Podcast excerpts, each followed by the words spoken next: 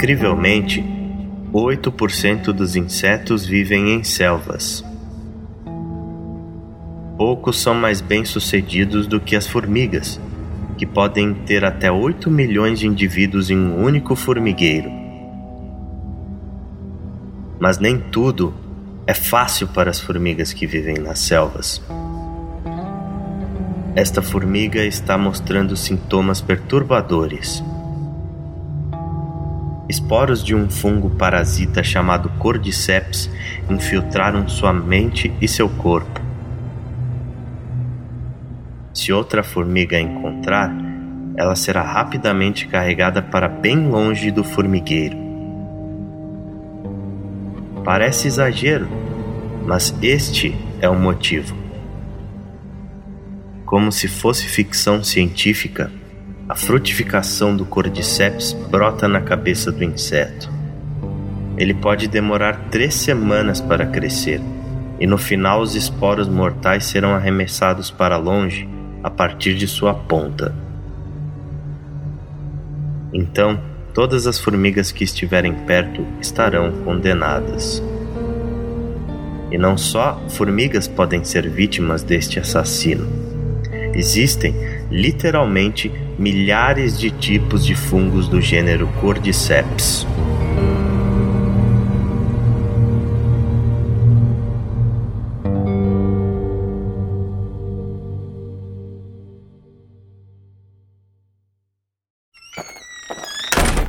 Eu sou o Ale Romero.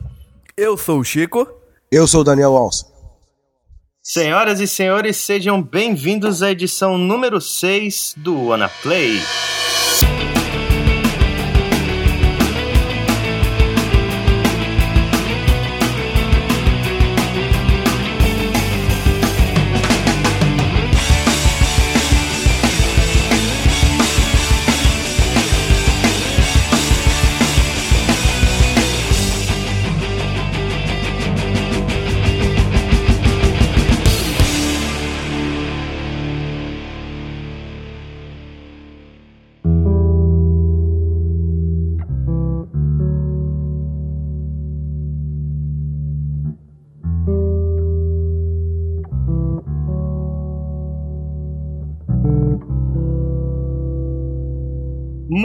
Muito bem, senhores. É, a gente fez uma enquete no nosso Facebook para saber quais os jogos a galera gostaria de ouvir aqui no Anaplay, né? E Last of Us deu uma surra Olha homérica. só, hein? Que surpresa! deu uma surra homérica no segundo colocado. Por isso, cá estamos para falar desse jogo que, sem dúvida, tá entre um dos melhores jogos do ano, um dos melhores jogos da geração e um dos melhores jogos do universo. Pra mim, o melhor jogo que eu já joguei na minha vida. e aí a gente convidou aqui o nosso amigo barra ouvinte barra gamer pra caramba, Daniel Olson. Daniel, seja bem-vindo ao Anaplay. Obrigado, pessoal. É, é, realmente uma honra estar aqui com vocês, contribuindo aqui com, é, sobre esse jogo que realmente, como vocês falaram, é um dos melhores dessa geração e talvez de todos os tempos, né, cara?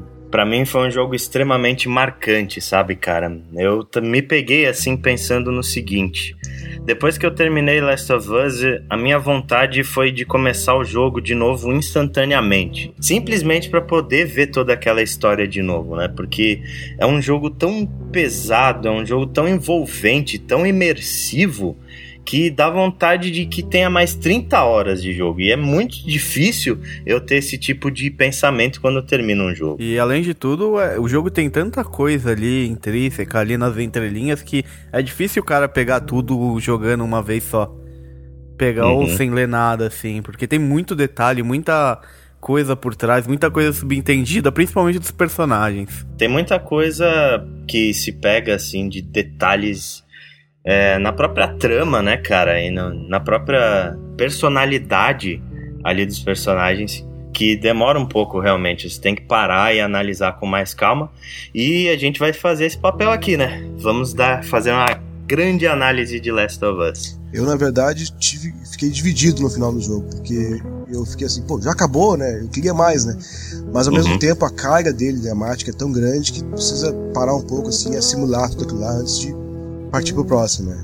É, realmente é um jogo que te esgota, né, cara? Você chega no final do jogo assim, que sem fôlego mais para muita coisa, porque é um mas não só no final, né, cara? Teve pontos do jogo que eu tava jogando e aconteceu algumas coisas que eu soltei o controle e falei, porra, preciso parar um pouco e assimilar o que acabou de acontecer.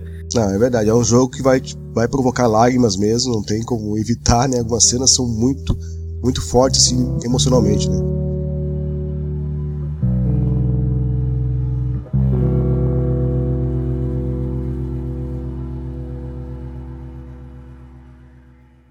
É muito interessante a gente analisar a evolução da Naughty Dog como produtora, né, cara? Porque, pô, eles começaram com Crash Bandicoot e depois fizeram Jack and Dexter, dois jogos infantis. E aí eles começaram essa geração chutando bundas lá com Uncharted. E a própria série Uncharted foi evoluindo, evoluindo, evoluindo.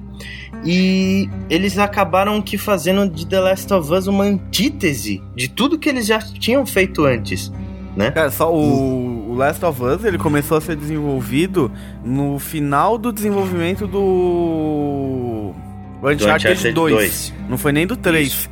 Eles parece que eles tiraram a ideia do Uncharted de uma cena do Uncharted não, do Last of Us, de uma cena que acontece no Uncharted 2, que é a relação entre o protagonista e um monge. Entre o Drake e o Tenzin, né? Esse mesmo. Sim, isso mesmo. E, putz, mesmo assim, sabe, é uma parte que se passa em dupla, tem muito da jogabilidade do Last of Us nessa parte do Uncharted 2. Mas a relação do Drake com o Tenzin é uma coisa muito mais de, de comédia, né, cara? Que não tem tanto a ah, ver não, assim. sim, é mais o conceito, né? O conceito sim, sim, claro, claro. jogo. Mas eh, falando, eu tô falando isso pelo ponto da gente ver como a Naughty Dog ela não aproveitou praticamente nada de Uncharted em Last of Us. A gente pode analisar até pela jogabilidade. Você vê, Uncharted era um jogo inteiro baseado em parkour, né? O Drake ele fazia coisas milabolantes, ele pulava penhasco e subia construções de 50 metros, e o Joe ele não consegue pular uma coisa de um metro pra frente dele, Sim, sabe? O personagem. Precisa ele sempre precisa da ajuda de alguém, né? Pra, pra subir em algum lugar, alguma coisa. O que dá pois raiva, é, né? Às vezes você olha e fala, caramba, por que, que eu não consigo pular isso? Mas é, o Joe ele é um cara pesado. E ele é um cara velho já, sabe? Tem, tem nexo dele não conseguir fazer o que o Drake faz. Apesar de que o Sully faz tudo que o Drake faz, né? Mas não vamos entrar nesse mérito. mas, mas, o... mas é verdade. Só uma curiosidade, no Uncharted 3 tem uma referência a... ao Last of Us, né? Tem uma é, referência sim. ao que acontece no Last of Us. Ou seja, é, teoricamente sim. ele se passa no mesmo universo, né? Isso. E, e, que ano que passa o Last of Us? Eu acho que é mais no futuro, né? É, então... então, isso é uma coisa curiosa, porque eles não falam exatamente qual é o ano que se passa o Last of Us. Mas vamos pressupor de que a infecção aconteceu em 2013 certo? Então, é, por... O jogo ele se passa 20 anos depois. É isso aí. Que ano é 20 anos depois? 2033, que é inclusive o ano que falaram que realmente é o que acontece isso. Ah. Metro. Metro 2033? Metro 2033. Olha a influência aí. Mas realmente, né, cara? São duas obras com um certo, uma certo, um certo alicerce parecido, né? Last of Us e Metro 2033. É, deixa eu fazer uma pergunta para vocês, cara. É, Daniel, The Last of Us é obra-prima da Naughty Dog para você ou não? Olha, é uma pergunta difícil, porque até então Uncharted 2 para mim era a obra-prima deles. É uhum. um jogo que chegou num nível de qualidade gráfica e de, de storytelling, né, que dificilmente eles, eles não conseguiram repetir em Uncharted 3, por exemplo. Uhum, Mas aí concordo. eles trouxeram um foco pra uma coisa mais séria, mais densa, né? De um relacionamento bem, um nível bem mais é, próximo, assim, e conseguiram, conseguiram superar até o Uncharted 2 nesse, nesse, nesse quesito. Uhum. É, em, em quesito de filme jogável, né? filme que interage. Né? Pra mim, realmente, eles conseguiram superar o Uncharted 2.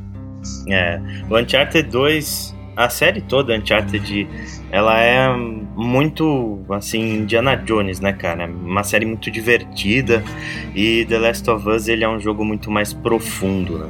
É um Sim. jogo, assim, muito mais emocional. E eu acho que por todo o amadurecimento que a Naughty Dog teve até chegar nessa obra, para mim, The Last of Us também superou Uncharted 2 e é a obra-prima da Naughty Dog. Cara, eu acho que não é simplesmente a obra-prima da Naughty Dog, cara. É. Ele, ele passa as barreiras, é o que a gente tava conversando antes. Ele passa as barreiras de um videogame. Ele é, uma, ele é uma obra de arte, não é simplesmente um jogo. Né, cara? Uhum. A, a, conceituação, a história, as relações que tem, a interpretação, tudo no jogo, é, é, ele é construído de uma forma tão perfeita que poderia ser um filme, poderia Sim. ser um livro, poderia ser qualquer é. coisa. Mas a, a construção daquilo dentro do jogo é tão perfeita que é absurdo, é uma obra de arte, é uma obra-prima. Sim. E o interessante disso ser um jogo é que ele consegue te envolver muito mais, né, cara? Emocionalmente. Você na pele do Joe ali, convivendo com a Ellie, passando por todo por tudo que eles passam, sabe? Você cria um elo emocional com aqueles personagens muito grande, assim. É, como eu já havia falado com o Alexandre antes, né, é um jogo cujo foco é a narrativa. Eles estão ali para contar uma história e tudo que for atrapalhar essa, essa, essa história, eles vão eles tiraram. Você pode ver que os menu, o menu é, é bem simples, ele, é, os troféus não tem troféu, cara. Termina o jogo com três troféus na primeira vez. Ou seja, nada nada para te tirar daquela imersão ali. É, o... Isso é uma coisa fantástica, né, cara? O jogo, tudo é tão escasso dentro do jogo que até os troféus, até os troféus são escassos. Então a, a, interação com os objetos também é mínima, é um íconezinho pequenininho que aparece, você pode saber, ó, ali tu pode interagir com ele, né? Uhum. E a, é, a, a próprio combate também é bem bem simples, a forma como o combate é, é mostrado para ti, ó, tem que agir também é bem discreta. Ou seja, é. o menu ali, o, o HUD, né? É só um, um cantinho ali mostrando a arma que está ativa, quanto tem munição, coisa, tudo muito é, é, limpo, clean, assim, para te poder, ó, a gente quer contar uma história e que queremos que vocês foquem nessa história, porque é uma história interessante de ser contada e eu tenho certeza que vocês vão gostar e vão se interessar por ela também. É, Legal. e outra coisa que contribui muito para isso também é o fato do jogo ser totalmente linear, né, cara? Ele não tem nenhum tipo de side quest inútil que te faz parar para fazer uma outra coisa totalmente fora da história, né? Pelo fato do jogo ele ser totalmente corrido, ele te dá essa sensação de urgência, isso te suga para dentro daquele mundo de uma forma assim que a imersão que The Last of Us tem é um negócio fantástico. Mas até, até o. Você tava falando do, dos ícones pequenininhos, Daniel. Mas até a, o lance das armas que você tem ali equipadas, elas estão visíveis. Não é aquele negócio que tá, tipo, aparece do nada. É, isso é lindo, né? Tipo, cara? você Não, vai quando... trocar a arma, ele para e abre a mochila como se ele estivesse pegando e guardando aquela é, arma é. e pegando a outra. É. Eu achei isso. E o jogo, os caras, essa e o jogo não para. Né? Muito, né? Não para. Você, uhum. você tá ferrado se você não tiver equipado com a arma certa na hora ali. É urgência total, né, cara? O jogo ele não te dá tempo para respirar. Se você quiser trocar de equipamento, que faça enquanto tiver tudo calmo. É. Porque no meio da batalha não tem nem como parar. Faz parte de criar tensão, né? Criar aquela, aquela coisa que é, é, tá sempre. Nunca tá, nunca tá tranquila a coisa. Inclusive Sim. pra te trocar de arma, ou de se curar, ou carregar, ou construir uma, uma, uma arma, tem que estar sempre atento, porque não, não, tá, não tá fácil, não tá tranquila a coisa. Né? Assim, o jogo te traz esse clima de tensão, até em momentos que não tem inimigo perto, você fica tenso. Exatamente. Como começou, né, The Last of Us? Como o Chico já citou aí, o desenvolvimento dele começou em 2008, né? Logo depois que Uncharted 2 foi finalizado, é, a Naughty Dog ela dividiu a equipe dela em dois. Metade dessa equipe foi para fazer Uncharted 3 e a outra metade começou a trabalhar num novo projeto. Nessa equipe desse novo projeto tava o Neil Druckmann, que foi um dos co-roteiristas do Uncharted 2, e ele queria, ele teve a ideia de fazer uma graphic novel sobre a história de um pai e uma filha é, convivendo no mundo pós-apocalíptico, é, infestado por zumbis, né? E nessa mesma época, um outro cara da Naughty Dog chamado Bruce Straley, ele viu um documentário na BBC sobre um fungo e esse fungo ele atacava os insetos, principalmente formigas, né? E ele se instalava dentro do cérebro da, das formigas e ele ia brotando para fora assim, até um ponto em que ele explodia e infectava as outras formigas da colônia. E essa formiga que estava infectada pelo fungo, ela começava a ter um comportamento agressivo e as outras formigas meio que isolavam ela da colônia, sabe? E daí que surgiu a ideia do plot do The Last of Us, onde esse fungo, o Cordyceps, ele evoluiu para uma nova espécie que ataca os seres humanos. Né? Depois, inclusive, eu vou deixar pro pessoal no post também um vídeo, que é esse vídeo da BBC que o Bruce Straley viu. Esse plot, ele é plausível. Uhum. Porque o que acontece? Esse fungo ele é basicamente um simbionte. Quando ele domina a, o córtex principal do cérebro do, dos insetos, aí ele faz com que o quê? Por que, que o inseto age agressivamente ou muda o seu comportamento? Porque ele age em função da sobrevivência do vírus. Do vírus não, da do fungo. Então, Sim. tipo, uma variação da mesma forma como já aconteceu, no, obviamente não em fungos, mas em bactérias e vírus que atacavam só animais e passaram a atacar humanos, existe uma possibilidade de que, obviamente, não vai acontecer que nem acontece no Last of Us, mas existe uma possibilidade de que Tomara, um fungo né? desse. de que um fungo desse, tipo, sofresse uma mutação e atacasse outros animais e, tipo, dominasse, tipo, outros animais. Obviamente isso é meio hipotético, mas não, não é impossível, não é uma coisa improvável quanto, tipo, é. do nada todo mundo vira zumbi. Sim, não é uma coisa improvável como morto-vivo, né? Exatamente. Ao contrário do The Walking Dead, onde não se explica como é que surgiu, né? Sim. O fator que tornou as pessoas zumbis, né? Ali eh, no, no Last of Us eles tiveram esse cuidado de buscar uma coisa que fizesse coerência, né? Ou seja, estão, eles estão extrapolando realmente, mas eh, existe uma coisa parecida, né? Que pode deixar Sim. a gente até com mais medo, né? Pô, já existe na natureza algo que, possa, que pode transformar insetos em zumbis, né? E uhum. aí transportaram para os seres humanos, né? É, mas só é, uma curiosidade, no, você falou do Walking Dead. No Walking Dead, a intenção do roteiro inicial de, e da concepção da série é que a. essa. Esse, essa coisa que transforma todo mundo em zumbi fosse uma coisa alienígena. Nossa. É, os alienígenas assim, disparavam isso na Terra, transformando todo zumbi, ficaria muito mais fácil para dominar o planeta. Nossa. É, que Esse bom é que não é isso, né? Daí eles desistiram. Ainda bem, né? Que... Ainda bem, nossa senhora. Meio History é. Channel. Outra coisa interessante aí, né, é que o jogo ele teve um prequel em graphic novel. O Neil Druckmann queria fazer uma graphic novel e ele fez, como prequel do jogo. É uma graphic novel chamada American Dreams, que conta a história da Ellie. Você chegou a dar uma lidinha, né, Daniel? Eu peguei ela no Dark Comics, no, no aplicativo digital deles, né?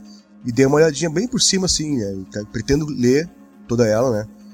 E, porque conta a história da Ellie antes de ela encontrar o Joe, antes de ela ser encontrada pelos Firefly até, né? Uhum. E do relacionamento dela com a amiga dela, né?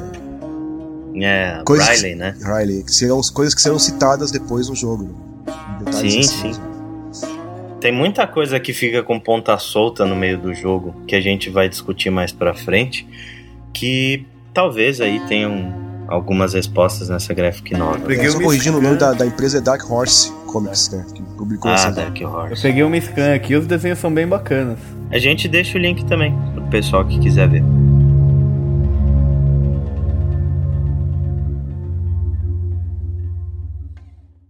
The Last of Us se passa 20 anos após o fungo que a gente citou, o Cordyceps, ele ter dizimado 60% da população mundial. Né? E os sobreviventes, eles começaram a viver em zonas isoladas é, de quarentena ou em pequenos grupos nômades ou em zonas que eles poderiam sobreviver, né, cara? E aí essas zonas de quarentena, elas tiveram uma lei marcial que foi instaurada para manter a ordem, né? como sempre acontece em, em jogos de caos. e os, os residentes eles começaram a viver sobre uma forte presença militar. Com isso, surgiu um grupo de resistência a esses militares chamado Fireflies, que é um grupo de rebeldes que luta contra as autoridades lá nas zonas de quarentena. E você sabe como ficou o Fireflies em português? Vagalumes. Vagalumes, né? Aliás, vocês chegaram a jogar o jogo dublado? Algum de vocês dois? Eu vi um gameplay de uma hora e pouco do, da dublagem do que tem que a pessoa tava jogando o jogo dublado e particularmente eu achei horrível. Olha, eu joguei o comecinho só uma dublado e realmente não, não, não tem comparação, cara. A, a original sempre é melhor, né? Mas eu ouvi que, assim, em relação a outras dublagens que estão por aí, a do Last of Us é bem superior, assim.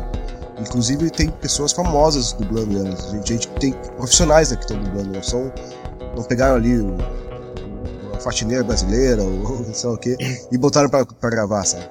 Foi, é, Uncharted foi... 3 mandou um abraço, né? Nessas pois daí. é, pois é. Acho que aprenderam a lição e chamaram um estúdio de, de dublagem, talvez brasileiro mesmo, para fazer isso aí. Mas mesmo assim, cara, eu achei que a dublagem, principalmente a do Joel, não passou a mesma emoção que passa no original.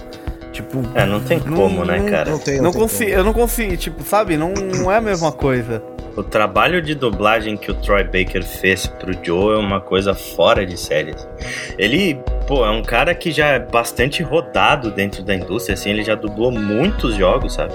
Especialmente de PlayStation 2, se você jogava RPGs no PlayStation 2, você com certeza já jogou algum jogo com o Troy Baker como protagonista. E em The Last of Us ele tá irreconhecível, assim, ele fez uma voz cansada de um cara senil mesmo, assim, sabe? E passou uma, uma personalidade incrível pro Joe, né? Ele, aliás, ele dublou outro dos melhores jogos do ano, BioShock Infinite. Nossa. Ele era, ele era o Booker the Witch. É, a gente vai falar desse depois. Em outro cast.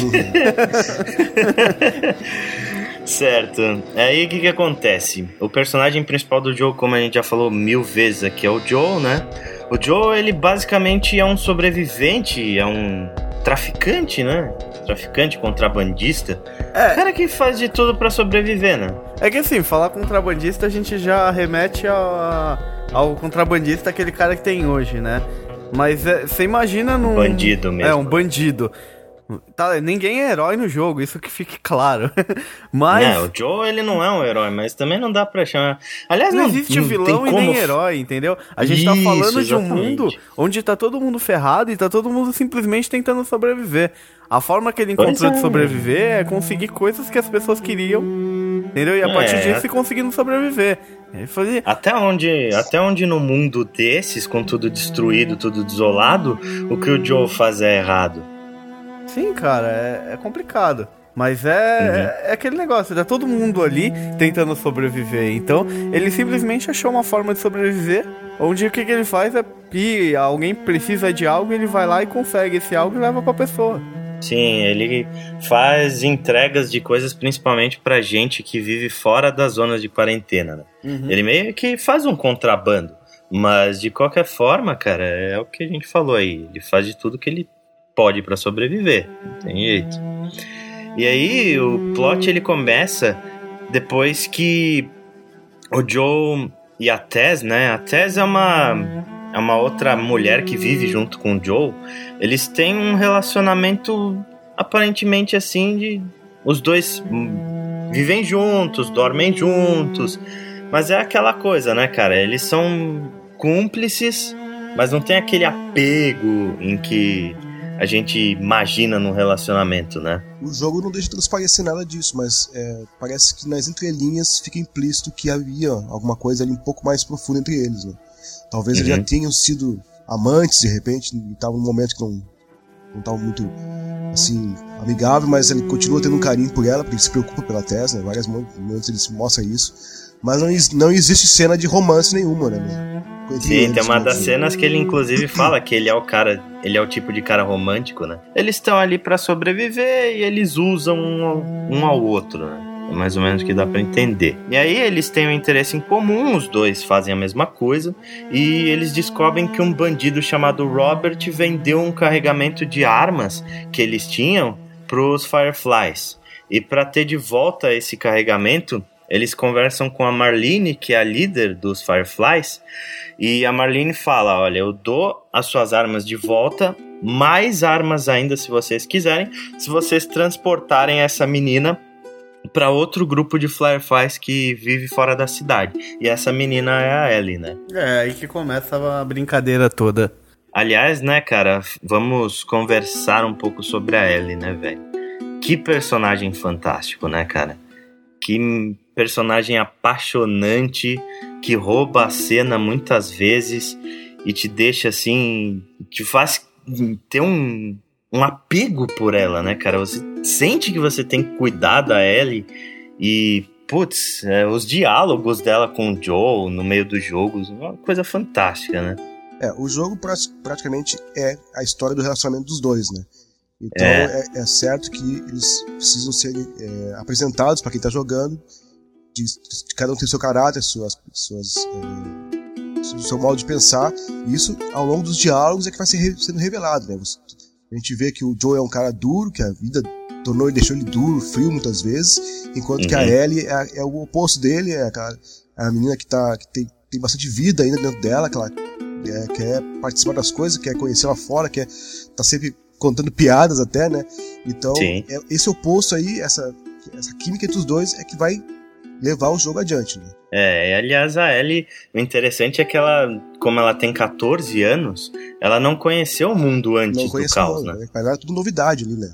É, tanto que você vai passando em vários locais, ela, ah, vocês faziam isso antes de acontecer tudo isso? Ah, vocês é. faziam tal coisa. É. Nossa, é aquela cena do carrinho de sorvete, né? Que ela vê um... Nossa, sério que o pessoal vendia sorvete uhum. nisso daqui? é muito legal, né, cara? Aliás, deixa eu perguntar. É, para vocês, cara, o jogo é sobre o Joe ou sobre a Ellie?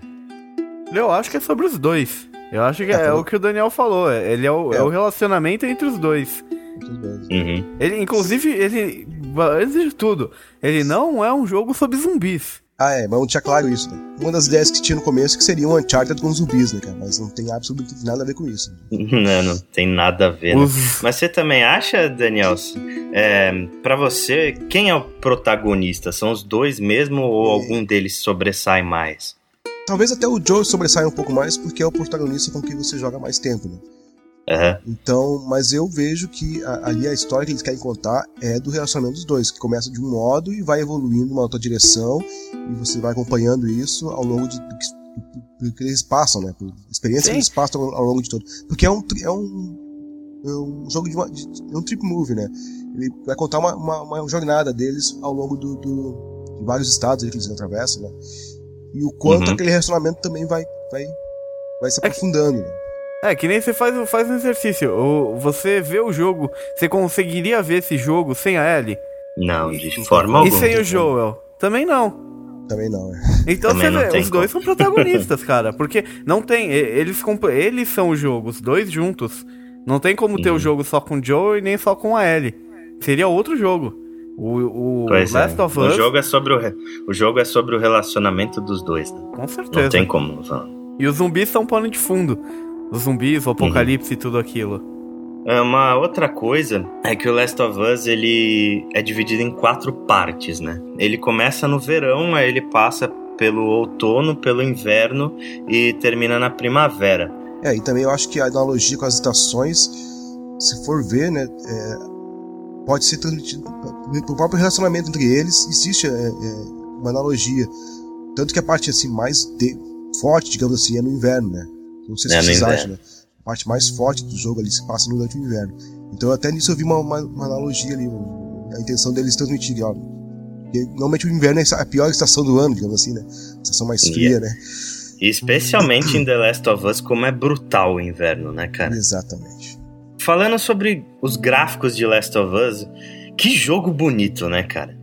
Puta merda, impressionante o que a Naughty Dog conseguiu fazer num PlayStation 3, num hardware de 7 anos de existência, com seus 256 mega de memória. de memória. é incrível, assim, o jogo, ele tem, ele tem gráficos que batem muitos jogos de PC, inclusive, PC, né? Com certeza. Mas uh, não é só de beleza, né, que o jogo se faz, assim, de, de qualidade gráfica. O, o level design do jogo é lindo. Os detalhes. Os cenários. O nível de detalhes, né? O nível de detalhes as é sombras. Você olha é as sombras do jogo, né? você vê às vezes em detalhes assim, você repara, a, a sombra é perfeita. E ela segue uhum. certinho a direção, e são detalhes que muitos jogos pecam, uhum. às vezes. Normalmente então... a sombra, as sombras nos jogos do PS3, ela, elas possuem um serrilhado que a gente não vê nesse jogo aí. Então realmente é. a sombra está muito bem trabalhada aí também. Aliás, uma cena que me, me deixou assim embasbacado da qualidade do, do, level design de The Last of Us foi aquela cena logo depois que vocês escapam da cidade onde vocês quase são presos, né? E aí vocês escapam e partem pela primeira vez onde a Ellie vê os cenários do jogo, onde ela passa pela primeira vez para o mundo exterior. E aí vocês estão partindo para o prédio do Congresso. E aí você, o jogo ele próprio dá um, um zoom de câmera para cima, onde ele mostra os prédios todos cheios de musgo e a vegetação crescendo toda em volta, assim. É um negócio que, putz, eu fiquei assim uns 5 minutos parado olhando aquilo. E, é, e o legal é que os gráficos são bem realistas, né, cara? Não tá tudo Sim. bonitinho. Tipo, no apocalipse zumbi a grama não vai ser cortada. Uhum. Né? Como acontece no Walking Dead. Né? Ninguém vai cortar grama no apocalipse zumbi. Então tá tudo destruído. Os gráficos, os detalhes. Os, uma coisa que me impressionou até é CG, mas me impressionou bastante é os rostos, as feições dos personagens, principalmente quando eles estão em diálogos, essas coisas assim. Isso é muito bem feito, é muito. Você sente ali a interpretação do ator. É, o, o expressionismo facial é top, né, cara? Uma coisa incrível. Tem momentos que só o olhar, só o olhar, só a expressão já transmite o que o personagem está pensando, né? o que ele está querendo dizer. Né? Na cena final do jogo, Opa. que obviamente a gente é, só vai. Exatamente, essa é a mesma que eu lembrei, né? é, eu também. a gente vai falar nos spoilers não, bonitinho. Vamos, vamos depois fala, mas, mas a Ellie, ela fica parada assim, pelo menos uns 10 segundos sem falar nada, só olhando pro Joe. E é óbvio ali na cara dela o que ela quer dizer, né? a gente vai discutir lá quando for pro final do jogo. Uma coisa linda, assim, fantástica que eu achei de, de Last of Us é que o cenário ele conta pequenas histórias, né? Você passa por muitos lugares, é, obviamente tem os bilhetinhos lá e tudo mais para você, os documentos que contam partes da história. Só que o próprio cenário, muitas vezes, se você olhar, ele conta uma história só dele, assim. É, um tipo nível de detalhe é, é, é absurdo mesmo. Né? Hum, Todas é as casas que você entra lá, vai nos cantinhos, observa, tá tudo ali bem retratado, com texturas incríveis, né? nada foi, foi feito assim, ah, põe qualquer coisa só para encher né, o lugar. Não, não. A atenção deles, em cada lugar que tu vai ali tem, tem tá, tá, a dedicação de, de, de criar um lugar verossímil, né? Transmitir a verossimilidade da coisa. Não é quadro, sim, sim. você vê quadros, você vê portas-retratos, e você pegar e prestar atenção, você vê que tem uma imagem no porta-retrato.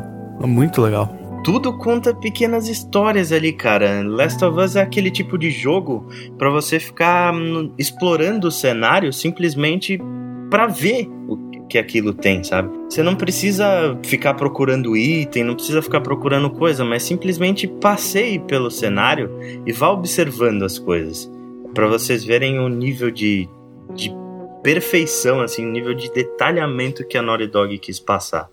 E outra coisa de design espetacular são os infectados, né? É, são feios. Design o design dos infectados são assustadores. Pra caramba. Em especial os clickers, né? Em especial os clickers, cara. Ah, e os bombers lá também. Os grandes é, e, os, e os bloaters, né? bloaters, né? Nossa. É, aquele lá é pior ainda. Puta que Não, e é, é animal, cara. o trabalho que eles tiveram de pesquisa para ver a textura correta para utilizar, para retratar a parte do fungo e tudo é, mais. É muito absurdo, exatamente. cara. É muito absurdo. Eles fizeram, eles fizeram um negócio é, baseado na, no próprio crescimento do fungo na natureza, né, cara? Sim. Você vê que parece que tem uns cogumelos nascendo, aquelas orelhas de pau nascendo na cabeça do cara. Não só na Sim. cabeça, em outras partes do corpo mesmo. Mas é, é, aquilo ali não é à toa, aquela textura, aquele é devido ao fungo, é tipo, tem toda uma explicação. E, e essa preocupação de, com esse tipo de detalhe na parte gráfica complementa toda a experiência que você tem no jogo. É, e é legal você olhar também depois, nas galerias do jogo, eles têm alguns. É, algumas artes, né? Alguns sketches que eles fizeram antes. E para ver o que, que eles tinham de ideia de infectado, eles tinham feito algumas coisas bizarras, até assim, por exemplo, um cara de duas cabeças, mas no final eles optaram pelo mais realista. E eu acho que deu todo um charme, assim, sabe? E não deixou de ser assustador e ao mesmo tempo não deixou de ser verossímil, porque o jogo ele tem muito um apreço pelo realismo. Né? Sim, é que o, o assustador não é o, a forma ou a imagem do aquele monstro em si, né, daquele infectado, mas sim o que acontece, né, a, a forma como ele age. Sim. Né, aquele ambiente Toda uhum. aquele, aquela coisa toda. E aí também entra a trilha sonora, né? A trilha sonora, ela é a cereja do bolo, né, cara? Nossa. A trilha ela foi composta pelo Gustavo Santaolalla, que é argentino e ganhador duas vezes do Oscar.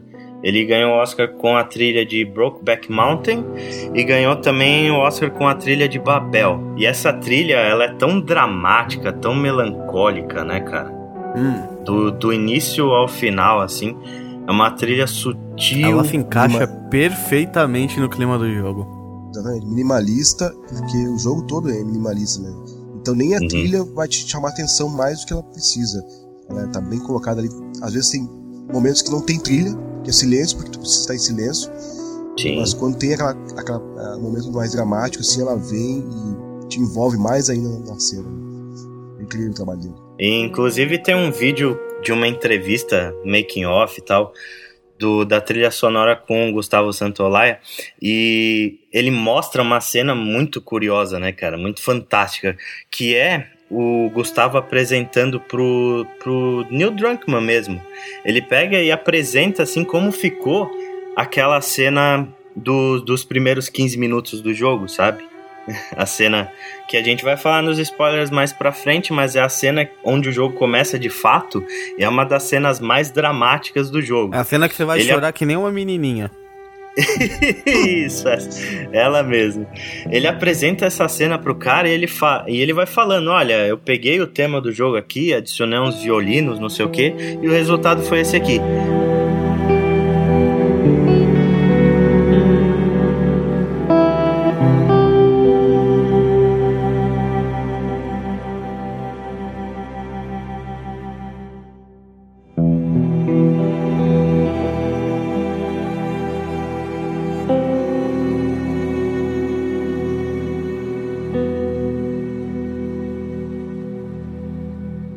Cara chora na frente da equipe inteira deles.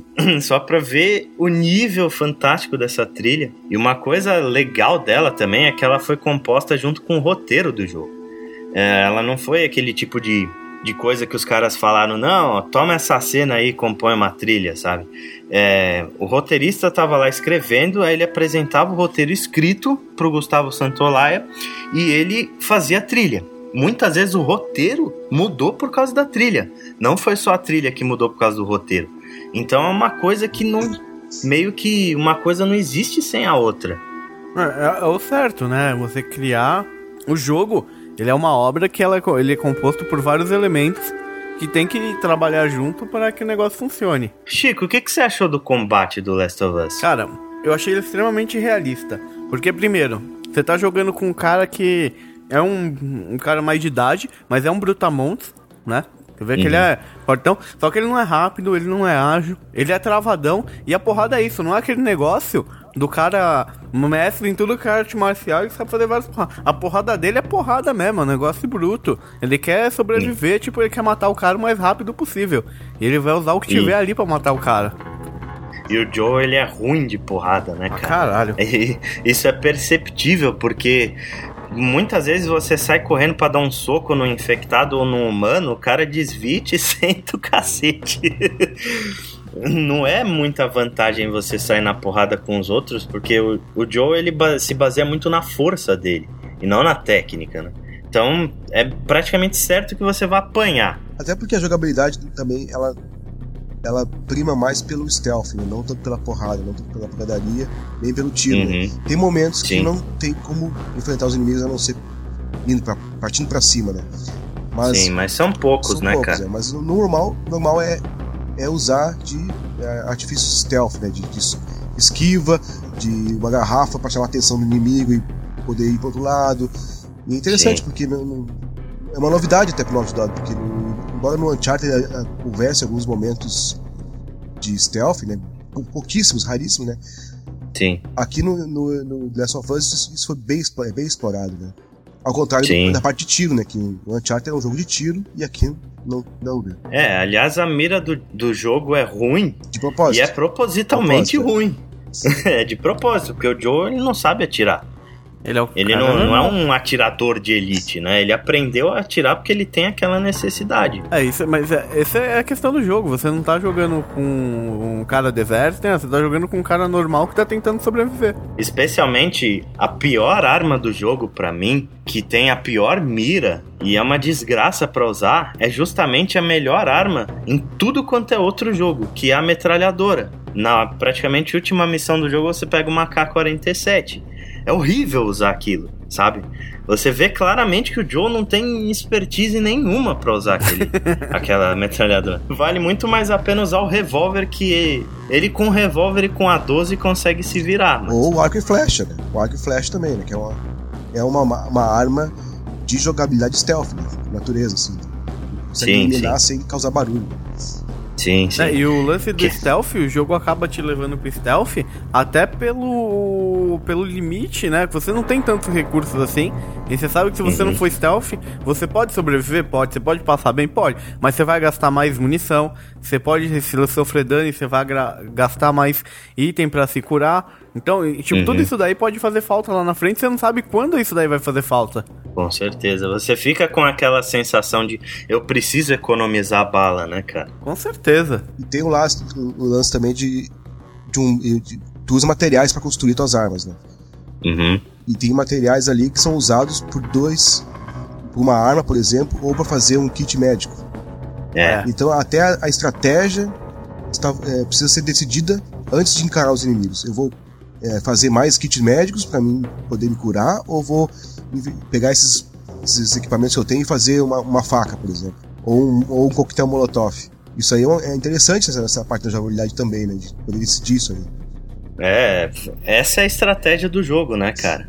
Você saber usar o sistema de crafting, né? O loot do jogo ele é muito escasso, né? Você matando, matar um inimigo não necessariamente vai te derrubar a loot. E isso demonstra claramente como o combate do Last of Us ele não é nada recompensador. Não, mas é, é realista, né, cara? Nem todo mundo carrega um pacote de munição de 12 no bolso, né, velho? É bem isso, de fato. E umas coisas interessantes é o fato, por exemplo, da faca ela se desfazer quando você usa. Ela ser um treco meio. Improvisado. exatamente, improvisado. Tu, tudo é bastante improvisado. Tudo, tudo é, é, um ambiente de sobrevivência, então obviamente tem que ser tudo improvisado, né? As facas são uhum. feitas de metade de uma tesoura e mais uma fita crepe lá, uma coisa assim, né? É, que é, é aquele negócio, né, cara? Você vive com o que você tem ali na hora. Exatamente. Exato, exato. Uma coisa bacana é que as, as armas elas são vistas para fora da mochila conforme você está andando, né? Que você carrega, você pode carregar as, uma ou duas armas é, ao mesmo tempo, dependendo de qual foi sua evolução. E aí ele deixa aquelas armas que você está usando para fora da mochila. Também dá mais um tom de realismo. Sim, sim. As que não estão sendo usadas estão dentro da mochila, realmente. Isso aí foi bem, muito bem. Não tem aquela coisa impossível do cara tá levando um monte de arma e, pô, mas onde é que ele põe tudo isso? Não, tá bem explicado, né? As que ele tá usando estão fora, as que, as que ele tem não tá usando estão dentro da mochila. Né? Sim, sim. Passando é. esse detalhe aí, mostra, né? importante. É, você vê que os detalhes foi tentando, vários detalhes aí, tentando trazer o jogo pra uma esfera mais verossímil mesmo, né? Isso, realista. Sobre a evolução também é uma novidade, né? Porque o Uncharted não tinha evolução de nada, né? Nesse jogo aí, Você evolui as armas, evolui as habilidades do Joel e evolui as próprias é, armas de combate, né? Através da, leitura dos manuais, né? Sim. Interessante. E a, pegando aqueles kits, né? De Os kits também de nível 1, de, de nível ferramentas, 2 é, de ferramentas. Mas é, a gente falou bastante do stealth e tal, só que aí vem a minha grande crítica em relação ao jogo, que pra mim é o maior defeito dele é o fato da mecânica de stealth, ela é muito boa pro Joe e tudo mais. Só que os seus companions, eles andam no meio dos inimigos sem ser enxergados, É, eles né, são cara? invisíveis às vezes. É, foi, foi uma das coisas que me incomodaram no jogo, foi isso mesmo, né? É, não, dá- quase não dá pra acreditar que o jogo passou pela parte de testes e não tenham percebido isso. né? Mas felizmente isso, isso- a pessoa- o jogador não é penalizado por causa disso, porque quebra um pouco a imersão do jogo, Nossa. mas pelo menos os inimigos não veem os, teus companions mexendo ali, né? Ainda bem, né? Ainda bem, porque você imagina se visse, né? Ia, ia ser um reiniciar checkpoint o tempo todo, né? Porque não- é impossível. Qualquer movimento É. que, que você faz com o Joe para um lado para o outro, os companions, ficam- ou a Ellie ou a Tess, que estão que estão com ele naquele momento, ficam pulando de lugar para lugar assim e realmente passam, às vezes passam na frente do inimigo e o inimigo não vê eles, né? Né, teve, É. teve, nisso daí teve um. Logo no começo, com a Tess e a Marlene, tem uma hora que eu fui pegar um ca- peguei um cara por trás. Aí na hora que eu fui pegar o outro, segundo a programação do jogo, eu não deveria matar aquele. Quem deveria matar aquele era a Marlene. Uhum. Aí na hora que eu peguei o cara por trás, apertei o triângulo, ele desapareceu da minha frente e apareceu na frente da Marlene com ela matando o cara. Nossa, que coisa. Ó, É, eu olhei Que aquilo e falei, nossa, bizarro, né? que bug. Eu Bizarro mostrei isso. até pra ler. Falei, Nossa, que bug. A inteligência artificial do jogo é um ponto bastante falho, né? Eu tive uma cena dessas também que na parte que você encontra o Henry, não eram zumbis, tá? Não eram os infectados, eram os humanos me caçando. E o Henry só faltou sambar na frente dos caras e os caras passavam olhando de um lado pro outro, assim, procurando alguém, sabe? Então, é, a IA dos companions realmente tá, é problemática, mas a dos inimigos eu notei que ela é bem esperta às vezes.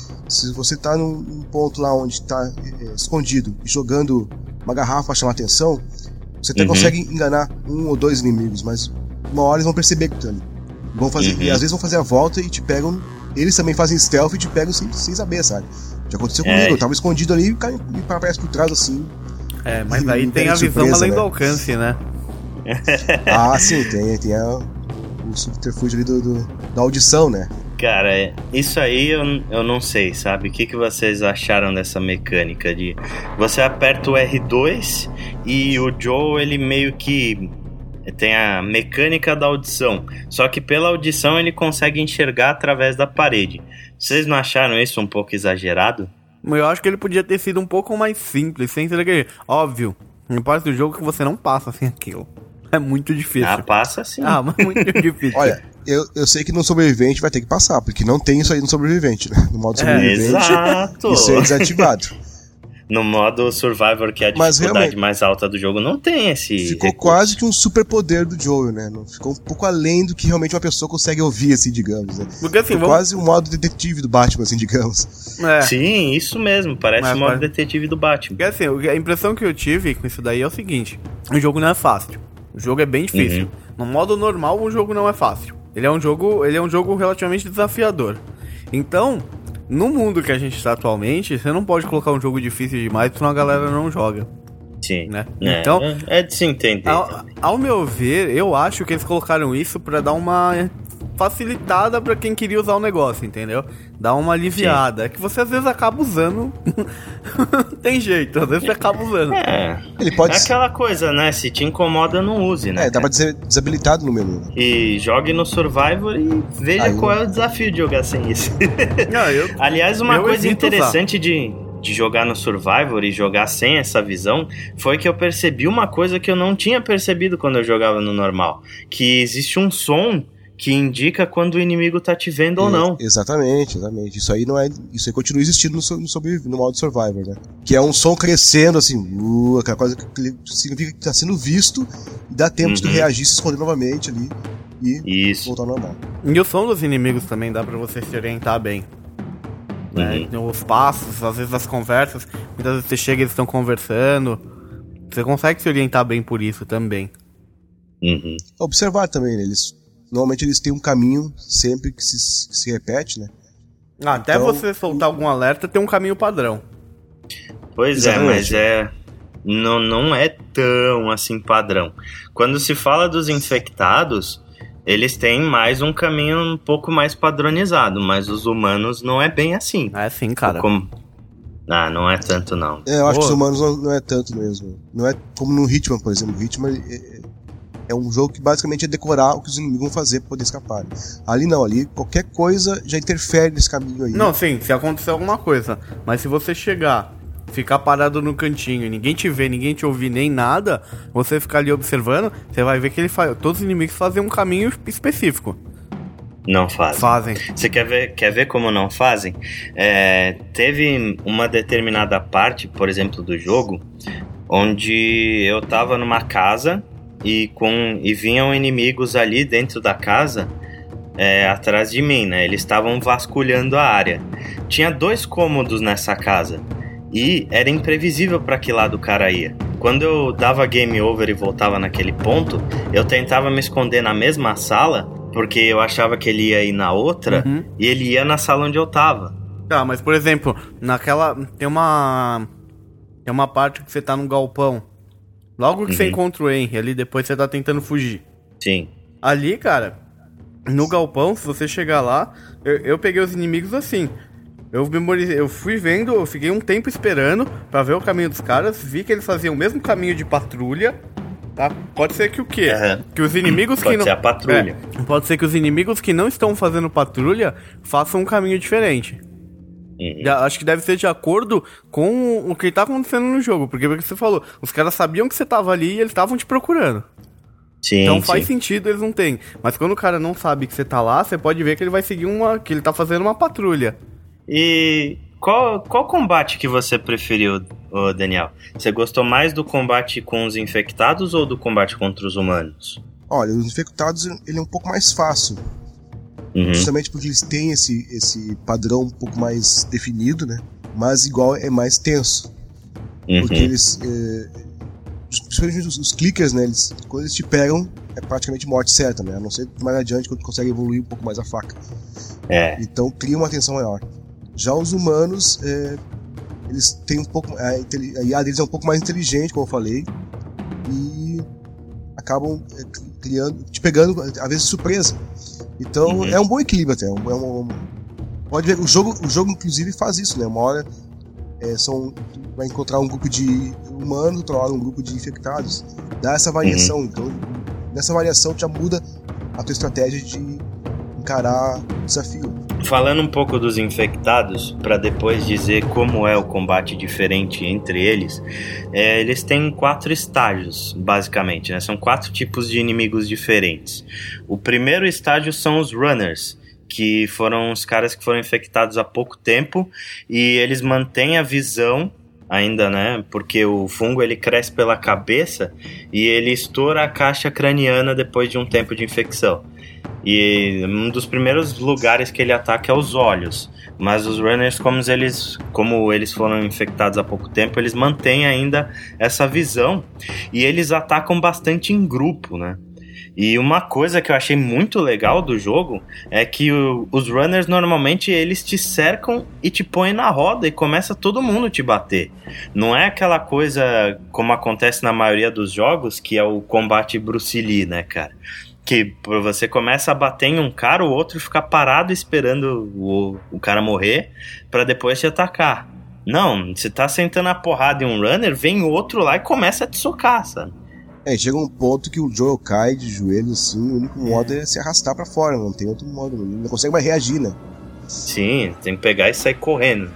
Não tem outra forma de, de, de reagir nesse ponto. Eu achei bem legal isso daí também. E aí o segundo estágio da infecção, eles são os stalkers que eles mantêm a visão e a velocidade que os runners têm, só que ele tem uma aparência mais próxima aos clickers. É, os stalkers eles aparecem pouco no jogo. É, por exemplo, aquela parte, o Chico vai lembrar. Lembra de uma parte que você ficou numa sala um tempão esperando e falando, pô, eles não vão me atacar? Uhum, lembro. aquilo é porque eles são os stalkers, eles são outro estágio de infecção, não são os runners. E esses caras, eles são chamados assim porque eles costumam armar emboscada, sabe? Eles ficam meio que na cocó ali, só esperando você passar para te pegar por trás. E aí a gente tem o terceiro nível de infecção, que são os clickers, que são os caras que estão infectados há muito mais tempo e quando o fungo já estourou a caixa craniana dele, eles perderam a visão. Aí o que, que eles fazem? Eles usam o som para poder enxergar, né? Eles têm uma espécie de sonar como se fosse um morcego. E esses caras encostou em você é o one hit kill, cara. Uhum. Não, não, tem jeito. A não ser com, como o Daniel falou, se você comprar a habilidade lá de mestre da faca mais pra frente, você consegue se defender. Por que, que eles chamam clicker, Ale? Porque eles fazem um barulhinho, eles fazem um. Assim para poder se localizar no ambiente eles fazem um clique, né? Uhum. Aí a galera chama eles de clickers. E aí a gente tem o último estágio da infecção, que são os bloaters, que é, eles já estão infectados há muito tempo e eles criaram uma coraça, assim, uma espécie de armadura feita de. Fungo. Fe... Isso, feita de fungo, que fazem eles ficar muito mais resistentes. E, aliás, eles têm uma coisa muito curiosa, né, cara? Eles lançam uma bomba de esporos na sua direção e aquilo não te infecta. É, né? isso eu achei uma coisa ruim do jogo. Pois é, é uma, uma pisada na banana aí, eu é, achei estranho. Porque, teoricamente, a primeira vez que você fosse atingido por aquilo já era, né? Sim, era game over, né? E, e cara, uh, vocês acharam que o Bloater ele era um personagem necessário de verdade dentro do jogo? Não, eu acho que ele foi um personagem só para ter um chefe, assim, ou ter uma um personagem mais overpower, mais forte, assim. Mas acho que era desnecessário. Acho que poderia ter ficado como último estágio sendo clicker e acabou. É, o primeiro encontro que eu tive com o Bloater foi realmente difícil, né? No ginásio do colégio e tal. Isso. Foi bastante difícil derrotar ele. Mas o seguinte, eu já peguei o modo como é que se mata e eliminei eles rapidinho. Molotov, né? Molotov, exatamente. Agora, os clickers, os clickers ainda continuaram sendo uma ameaça bem grande, não é mesmo? Então realmente talvez não tivesse necessidade de ter os boulders. Mas são tão poucos inimigos que tem esse jogo, né? Que talvez ele acharam, só três, vamos criar mais um, um pouco mais. pra causar um pouco mais de medo no pessoal, né? Então, mas é, esse é o porém. E ele... o Plotter é, ele não... é um one hit kill sem choro, Sim, né? Sim, mas é, não ele tem não... mestre da faca. Ele ah, não é aquele cara que ele, ele não causa mais medo, cara. Ele, causa. Ah, não, cara. você só, tipo, fica assim, mano, tô ferrado. Mas, tipo, ele não é aquele negócio assim, ele não causa mais medo que o clicker, cara. Você sabe que se você, se você for visto, você tá ferrado com o clicker ou com ele, entendeu? Tipo, é. não é aquele negócio, não precisaria dele pra causar mais medo. É, então, como o Daniel falou, eu acho que foi simplesmente assim. É uma forma de fazer mais variedade de inimigos e deixar o jogo um pouquinho mais variado. Mas também não acho que tem, tem a necessidade de existir o Bloater, não. Mas ele tá ali, não, não compromete, sabe? Só a bomba dele lá que ficou um pouco fora do que deveria acontecer, né? Mas. É, ela quebra um pouco a imersão porque em lugares onde há os esporos espalhados no ar, né? O Joel imediatamente identifica e já põe a máscara, né? E quando ele Sim. enfrenta os bloaters, não, não, não tem isso, né? E deveria é? ter, né? Porque ele tá, ele tá lançando aquelas bombas de esporos ali, contaminando o ar, né? Muito bem, amigo ouvinte sobrevivente. Você foi até a zona de quarentena aqui dentro com a gente. Agora a gente vai sair, vai pro meio da putaria. Ô, louco. Agora a gente vai falar da história do jogo. Então nós vamos soltar todos os spoilers possíveis e imagináveis. Se você não jogou The Last of Us, é melhor você dar um pause, ir lá terminar o seu jogo e depois voltar aqui para ouvir a nossa opinião sobre a história. Ok?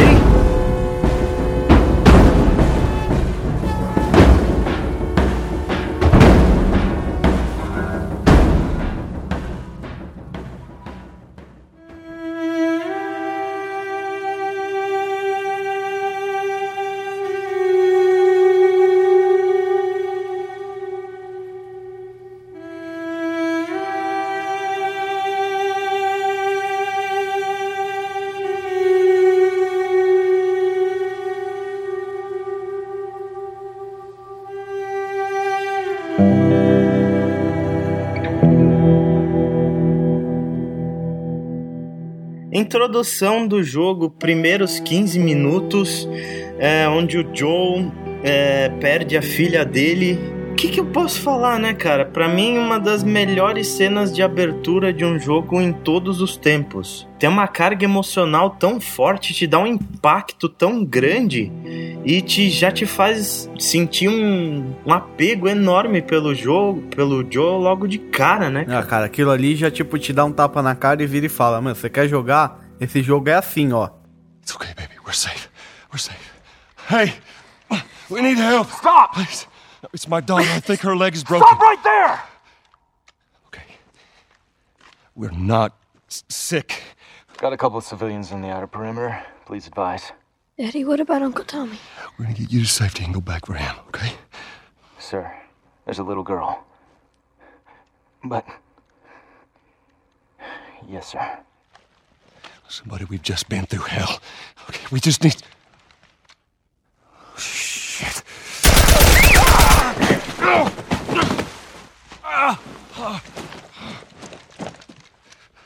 Please don't.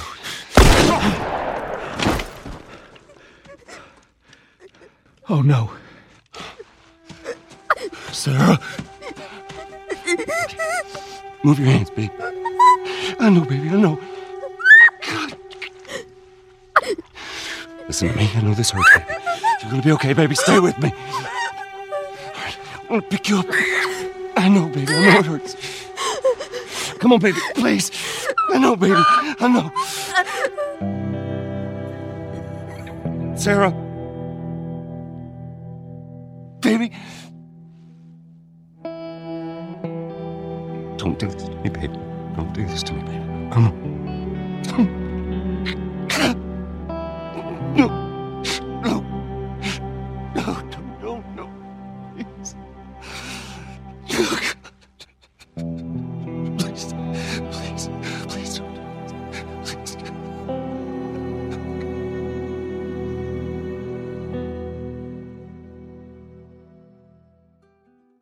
Comentei com o Alexandre um pouco antes de começar a gravar o podcast, né? Que eu tive que jogar três vezes esse começo aí, né? E na segunda e terceira vez não teve como segurar as lágrimas também de novo, cara. Tamanha a emoção que eles conseguiram recriar ali, né? Tem pouco tempo que tu tem, tem com a filha dele e ela já parte assim naquele modo absurdo, é, é, modo estúpido, né? Que ela, que ela morre. Uhum. E, cara, não tem. E a reação do Joe segurando ela e não acreditando que não tá acreditando no que tá acontecendo, cara. Não tem como. Quem é pai, pelo menos, como eu, né, cara? Se sente no lugar ali, cara, é, é indescritível, cara. É, é triste pra caramba. Os caras foram assim, é. Eles foram tão. Eles fazem você jogar com ela. Uhum. Então, tipo, você eu vê acho que justamente isso que cria o maior é. É, você joga com ela, aí mostra, tipo assim, ela passando e sentindo frio. Ou ela, tipo, com aquela cara, fazendo aquele jeito de sono, né, tal. Então você joga ali com ela, ela pegando o bilhete do, pro pai. Então você já se apega ali logo de cara a ela, você fala. Daí você até pensa assim, né? Tipo, pô, será que essa é a Ellie? né? Será que. Né, tipo, e aí, mano, acontece aquilo, você, ela morre ali daquele jeito. E, e, não, e a reação do Joel, né, cara? Eu acho que com essa introdução do jogo, o primeiro controle que o jogo te dá é da filha do Joe, né? Aham, da Sarah. é. E isso, ela, ele cria um elo emocional já com você. E, to, pô, todas aquelas brincadeiras que ela faz logo no começo, aniversário do Joe, ela dá o relógio. E ela é uma menina super brincalhona, super viva, né, cara? Morrer daquele jeito ali, tomou um, um tiro e logo você já percebe que isso tudo é, vai demonstrar como o mundo vai se tornar, né, cara? Ninguém tem piedade de ninguém. O guarda pega e atira em você com uma criança no colo sem dó nem piedade, né? É, e serve, serve também mo- criar, pra mos- mostrar quem vai ser o Joel nessa cena. Né? Ele vai criar uma coraça emocional no homem. Ter mais Sim. a mesma dedicação, o mesmo carinho, o mesmo amor que ele tinha na pessoa. Ele não vai querer ter mais, ele, ele se- vai se proteger numa coraça e isso aí vai adiante. Uhum. E a Ellie que vai começar a quebrar isso aos pouquinhos. Essa, essa, essa Sim. evolução da, Justamente por causa disso que, que ele tem aquele relacionamento meio supérfluo com a Tess, né, cara? Que apesar Exato, deles serem amantes, e- Eles não, não têm um relacionamento profundo, porque o Joe ele não gosta de se envolver. Exatamente. O último modo dele se proteger de ter uma perda semelhante à filha dele é não se envolver mais emocionalmente com pessoas, não, não ter mais apego com ninguém. Com certeza. Isso se reflete no modo dele agir. É bem justificável, porque o cara, o cara vive num mundo onde a coisa a vida ela é tão frágil ali, tão frágil, que a chance da pessoa morrer é tão grande a qualquer momento que ele se apegar a alguém, ele tá correndo o risco de sofrer de novo que ele já sofreu. E a Tess não fica muito atrás também. Depois, não sei se vai falar da Tess já, mas ela, Pode falar. ela tem uma cena ali que, que, eu, que eu joguei agora há pouco também quando eu tava jogando no Survival, que eles matam o Robert, né? A sangue, Uhum. a sangue frio, assim, cara. Tipo assim, é mais um que foi, sabe? Não, parece que não tem mais. Não existe mais aquela coisa do, do ser humano, sabe? O, o mundo tá tão transtornado. A situação que se criou no mundo é tão absurda, assim, que. É, é corriqueiro matar uma pessoa, sabe? Incrível isso aí. É. né? Perturbador, sabe? Ver essas coisas. O mundo, o mundo se transformou, né? É aquilo que a gente falou, né, cara? Até que ponto existe bem ou mal nesse jogo, né? No mundo desses, até que ponto uma atitude é boa ou ruim? E aí, é basicamente a introdução do jogo dando um, um geral, um lookup por cima. Você joga com a Sarah e aí o- a infecção começa a se espalhar de verdade. Você começa a ver noticiários na TV, começa a ver as coisas acontecendo, aí você pega hum, um infectado tentando ah, entrar na sua casa, o Joe mata aquele cara, e aí vocês fogem junto com o irmão dele, que é o Tommy, né? Ele vai dirigindo, e aí no final você vai sair da zona da cidade, um guarda vem e fala que para conter a infecção ele vai matar todo mundo que tiver ali, dá um tiro no Joe e na filha dele, o Joe escapa, só que a filha dele morre. Aí a gente tem a parte do Robert, que nós praticamente já comentamos, e da Marlene, onde ela entrega ele pro Joe. É, isso já é 20 anos depois, né? Uhum. Isso já é 20 anos depois. É, o Joe e a, e a Ellie fazem aquela jornada, onde o Joe tem que entregar a Ellie para um grupo de Fireflies, só que inicialmente a gente não sabe o porquê, né? Só que logo depois que, que a gente sai da zona de quarentena e vai direto pro mundo, o Joe, a Tess e a Ellie são capturados e o cara passa o scanner de detecção de infecção nos três, e aí que você percebe o porquê é que o Joe tá transportando a Ellie, né? Daí Pra você descobre que ela é infectada. Pra mim foi uma surpresa, surpresa Foi absurda. surpresa. Foi, foi a primeira, digamos assim, reviravolta no- na, na história, assim, né? Que Eu não, não esperava que fosse essa a trama da história. Eu não tinha ideia do que, pá, por que a Ellie? Vamos ver, né? Quando realmente ela se tornou importante, né? Ela precisa ser levada porque ela, ela tá contaminada, mas não desenvolveu o fungo, né? Ou seja, ela pode ser Sim. uma possível cura. desse Ela é- fungo. Pelo que fala, ela é Exatamente. imune, né? Ela Imune, tem, imune. ela tem uma certa imunidade e aquilo ali pode ser a chave, né? Pra descobrir a cura da, daquilo tudo, né? Mas assim, é, é bizarro, né? Porque ela é cura e ninguém tá nem aí pra isso, né? Só poucas pessoas ali estão preocupadas e querem ir pra frente. Porque depois de 20 anos também o pessoal já tá achando, ó, tamo ferrado mesmo, não vai mudar nada, nada, mais muda, né? Então, ali, talvez tenha passado des- desapercebido ali a questão dela. Mas os, os, os Fire- Fireflies, né, os Fireflies, os vagalumes, é, viram o potencial de, dali dela poder ser a cura, né? E eles já têm esse motivo de re- rebeldia contra essa zona militarizada que se transformou, os, a zona de quarentena, né? Sabe que ela não pode, ela tem que ser, não pode cair em mãos erradas, né? Ela não ia sobreviver. Se ela saísse dali de dentro, ela não ia sobreviver. Com certeza ela ia ser eliminada. né? Porque o pessoal já, pensou, já aprendeu a pensar assim, ó, é contaminado, morte, não tem outra saída. Morte, mata. É lógico, porque ele vai se tornar um- vai se tornar infectado e tal, vai passar os, os estágios de infecção e vai atacar todo mundo. Então é melhor eliminar logo ali. A gente tem como, por exemplo, aquele filme Extermínio. O segundo Extermínio ele mostra o que é uma reação em cadeia, né, cara? Não vou dar spoiler do filme, mas pra quem já assistiu, Não, o filme é velho. vai. hein? não, é velho, mano. Não vamos dar spoiler, mas basicamente eles levam um infectado pra dentro de uma zona de quarentena. E aí isso mostra a reação em cadeia que pode se tornar.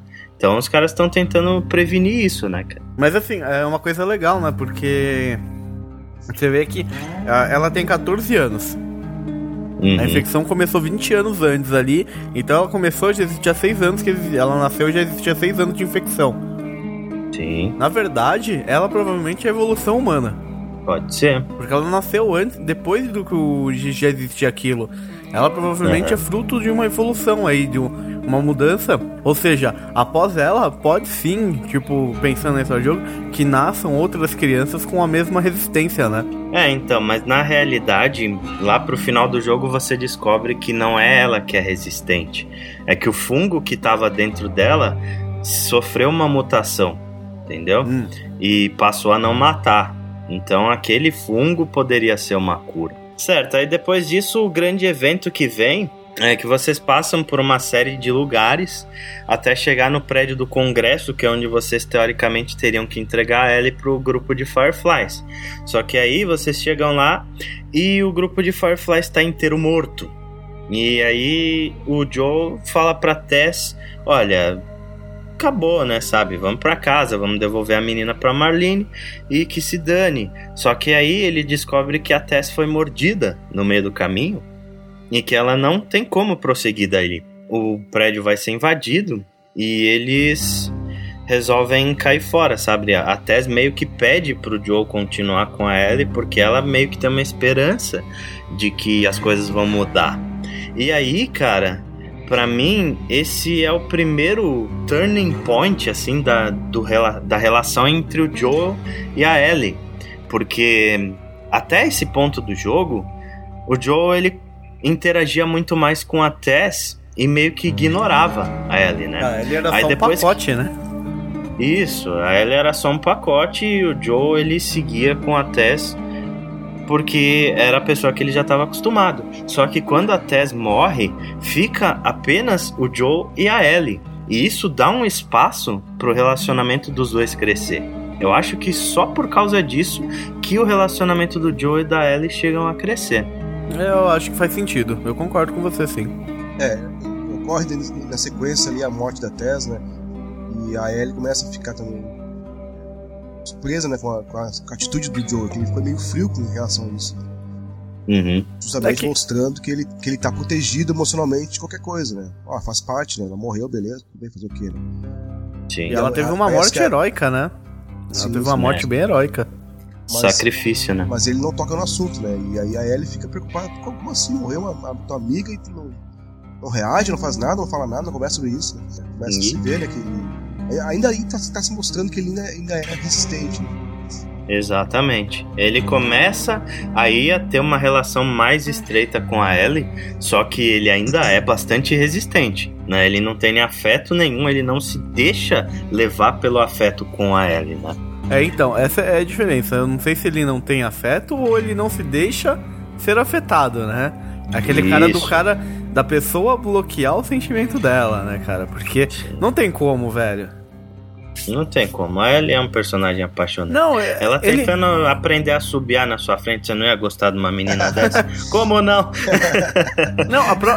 a mina que ele conhece há anos morre na frente dele, cara. Você vê na expressão dele que ele não tá tão indiferente assim. Só que ele tenta segurar e passar que não, tá? Beleza, tô bem. Sim, entendeu? sim. Mas ele não ele é. é durão, né? Ele é, é, ele é durão, mas ele força, né? Isso. E é interessante isso, porque isso já faz parte da construção do personagem. É a evolução, né? Da personalidade dele. Depois que vocês passam pelo prédio do Congresso e tudo mais, o pessoal fica meio perdido sem saber o que fazer. Fala, pô, e agora? Pra onde que eu vou levar ele, né? E aí o Joe lembra do irmão dele, que o irmão dele já fez parte dos Fireflies antes, então ele quer levar ele até o irmão dele para ver o que, que ele pode fazer, né? E para isso, só que o irmão dele fica do outro lado do país e ele precisa de um carro para levar ele até lá. E aí ele resolve ir até a cidade onde fica o, o Bill, né? Que é um amigo antigo e tal, que deve para ele alguns favores, e ele vai pedir esse carro pro Bill. Uma coisa, só uma coisa curiosa, nenhum momento fala que favor é esse, né? Isso, cara. É uma coisa que eu ia falar também. Porque é. Dá a entender que é um puta favor foda que ele deve. Sim, sim. Né? Que é uma coisa assim absurda que o Joel fez pro Bill. Só que em nenhum momento fala o que que foi isso, né? Eu fiquei curioso. É, e o Bill, ele fala no começo, ah, qualquer coisa que eu te devo não vale todo esse esforço. Aí o Joe olha pra cara dele e fala, na realidade vale sim. E não, não toca mais no assunto. É interessante mesmo isso daí. Aí o, o Bill, ele é um cara bastante assim paranoico, né, cara? Ele vive numa ele vive sozinho dentro da cidade, cheio de infectados e cheio de armadilha para todo canto, né? Ele é um sobrevivente assim, só que ele acabou ficando, ficando meio paranoico. É, ele vive com o parceiro dele, né, na verdade.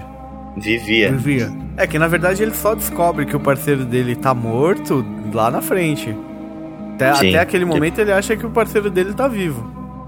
Uhum. E, quando eu digo parceiro, né? e quando eu digo parceiro, o jogo dá a entender que é nesse sentido mesmo, viu? Exatamente. Uma coisa bem interessante assim, um, num jogo tão tão profundo, né, tão pesado, pessoal colocou ali um personagem homossexual no meio bem devagarinho assim, bem no cantinho para ninguém perceber. Mas é muito claro que o Bill é homossexual. Mas é bem né, interessante o desenvolvimento desse personagem, cara. Com relação a isso, achei legal. Achei muito foda. Eu achei ele um ótimo personagem. Porque ele é aquele cara, ele é um, um espelho do Joe, né? Ele é um cara que. Ele, ele é o Joe ao extremo, sabe? É o que o Joe se tornaria se não existisse a Ellie, por exemplo. É, provavelmente. Porque... É pra onde o Joe tava indo, né? Tem jeito dele de ser, né? Uhum. Provavelmente acabaria como, como, Se não houvesse a Ellie é, e a Tess morresse, o Joe viraria o Bill, com certeza. Sim, com certeza. A gente falou do homossexualismo do Bill. Como é que dá para saber que o Bill é homossexual? Por dois diálogos. O primeiro diálogo é quando ele fala pro Joe sobre o parceiro dele. Ele fala que ele tinha uma pessoa com quem ele se importava. E ele fala que era um parceiro e tal. É, mais pra frente você descobre que esse cara é um cara chamado Frank, que não suportava o Bill e resolveu ir embora, que ele preferia morrer do que ficar junto com o Bill. Justamente a paranoia, né? Que é, aparentemente eles tiveram uma briga ou algo do gênero, né? A, a, carta que, a carta que o Frank deixa, que você acha lá, é bem uma carta assim de termos de relacionamento, né, cara? E outra cena é que no meio das coisas do, do Bill, a Ellie ela acha uma revista e é uma revista feminina, né? É uma revista para mulheres. Depois, se você reparar bem na cutscene onde ela abre a revista, quando ela vai embora da cidade e tal, faz aquela brincadeira tudo com o Joe, tem um homem nu na capa. Ela abre o pôster. Ela abre o pôster, ela fala, pô, como esse cara consegue andar com esse treco no meio? Momentos yeah, de e a, genialidade. E a piada né? continua mais adiante quando ela comenta que as páginas estão grudadas também, né? e o Joe olha pra cara dela assim com aquela cara de eu não sei onde me enfiar. Exatamente. É demais, né, cara? Pô, como ela é um personagem apaixonante. O que, que vocês acharam aí desse arco do Bill? Eu achei um arco muito legal, cara. Uma das melhores partes do jogo. É, eu achei uma das melhores partes e uma das mais difíceis também, cara. Porque é nessa parte que você cai no elevador, não é? Não, não. É, depois... é nessa parte que você fica de ponta cabeça, que Nossa. você cai na armadilha então, dele. Você cai na armadilha. É, a cidade é cheia de armadilha, isso é bem complicado. Uhum. E a, essa parte de ponta cabeça, até que não é tão treta. Ela é mais desesperadora do que difícil. Porque tem esqueminha, né, velho? É, pegar o macete, né, cara? Deixa o, o cara vir te agarrar. Aí na hora que você solta ele e aperta o botão de mira, ele já mira automaticamente na cabeça. Então dá para matar com uma bala só. Não, nessa parte do, do Bill aí, mais adiante eles enfrentam, eles vão pra um lugar aberto, assim, um campo, cheio né, de infectados. E Sim. aí tem uma coisa interessante que depois se repete até com a Ellie, que é o Companion realmente fazer a diferença, porque eu, eu fiquei encurralado por, por, alguns infectados uma hora lá, e o Bill chegou com a, com a escopeta dele e acabou com, com assim que ia, que ia me acabar comigo, cara, não tem jeito. Uhum. Normalmente os Companions ficam dando uns tirinhos assim e não matam ninguém, né, às vezes, né? Mas nesse é. caso, nesse jogo aí, eles realmente eliminam mesmo. Eles, eles Não, te salvam, te salvam ah, mesmo. Tem hora até que se você demorar, Cara. assim, que você tá atirando e tem um Companion atirando também, se você enrolar muito, o Companion mata todo mundo. E, pois, essa parte no, no modo Survivor, cara, o Bill, ele salva a pátria muito grande, assim, porque você não tem bala e Pra passar aquilo lá é só correndo desesperadamente de um lado pro outro, dando olé nos infectados enquanto ele mata todo mundo. Certo. Aí você consegue pegar o carro com o Bill e você vai embora com a Ellie até vocês chegarem em Pittsburgh, né? onde o tráfego ele tá bloqueado por uma série de carros e aí você vê o Joe meio oscilante assim de partir pelo outro lado porque ele sabe provavelmente que iria vir, né? Mas aí ele fala ah, que se dane, vamos lá. Só que quando eles passam por essa parte, eles são atacados por um grupo de hunters, que são seres humanos que pilham todo mundo que vem pelo caminho. São aquele tipo de cara que são bandidos mesmo. É o espírito de porco, né? O famoso, né? Tá tudo fudido, você vai ajudar a humanidade? Não. Você vai terminar de fuder com ela. Tanto que mostra, é isso, é acho que essa parte, esses caras, são que mais representam aquilo que eu falei, cara. Porque mostra uma parte na hora que você passa isso, você se ferra na emboscada, bate o carro, você acaba tendo que enfrentar alguns deles logo de cara, e aí você entra numa parte que é meio que uma, uma das partes que eles estão. E você vê um, uma pilha de roupas corpos e tudo mais de outras pessoas que tentaram passar por ali e eles mataram, simplesmente mataram. É, essa parte ela tem uma cena muito forte, né? Que quando vocês estão abaixados assim e aparecem duas pessoas correndo no meio da rua, vem o caminhão desses caras, eles descem dois caras lá e, e matam os, esses dois que estavam andando na rua sem a menor piedade sentam bala, aí aí quando os dois estão no chão, o cara vem, dá um tiro na cabeça, aí depois ele busca o corpo deles e vê que não tem nada, sabe? É, ele simplesmente deixa ah, mais dois. é tipo, é tão, virou um bagulho tão natural que, meu, é pesado é, essa parte. Com certeza. E uma coisa legal também é que essa parte demonstra mais ainda que o Joe não é um herói, né? Porque é, a Ellie pergunta para ele como é que ele sabia que o, que o cara não tava ferido nem nada. E aí ele fala que ele já esteve do outro lado, né? Porque ele já fez aquilo. Sim, ele já foi um Hunter, né? Ele já foi um desses caras aí que pilham todo mundo. E nessa parte a relação entre o Joe e a Ellie ela começa a ficar mais estreita. Ao pou, aos poucos ele vai deixando se apegar por ela e tudo mais. E aí a gente tem aquela parte desgraçada que é a parte onde vocês entram num hotel e passam lá por uma série de hunters que tem por ali e tem que chegar numa parte onde tem um elevador, né? Aí vocês passam por cima do elevador para chegar do outro lado e o elevador despenca com, só com o Joe e a Ellie fica lá em cima. Aí você chega numa parte de um subterrâneo todo inundado sozinho. É uma desgraça. Nossa, cara, essa para mim é a parte mais aterrorizante do jogo. É uma parte assim, totalmente 100% survival horror. O que você achou, Daniel? Tem uma outra parte mais adiante que ele também fica num lugar muito escuro, cheio de contaminados, mas essa aí também foi um dos momentos assim que eu falei, puxa, agora deu, né, cara? Como é que você desse lugar aqui? E aí, e, e aí você percebe que a preocupação começa a surgir a preocupação do, do Joe com a Ellie, né? Porque eu uhum. também fiquei preocupado. E ela sozinha lá, bom, já era também, né? Acabou, né, cara? Quando eu sair daqui, ela não vai existir mais ela. Né? Mas realmente Sim. é uma parte que coloca bastante tensão aí, medo em relação aos, aos infectados. Né? Nessa parte você percebe o tamanho da importância da Ellie na jogabilidade, né, cara? Porque sem ela ali, você fica desesperado, você fica morrendo de medo. Ela faz falta realmente nesse momento. Isso que ela nem começou a ajudar realmente no, no, no tiroteio, né? Ah, cara. Você já começa uhum. a sentir falta dela. Né?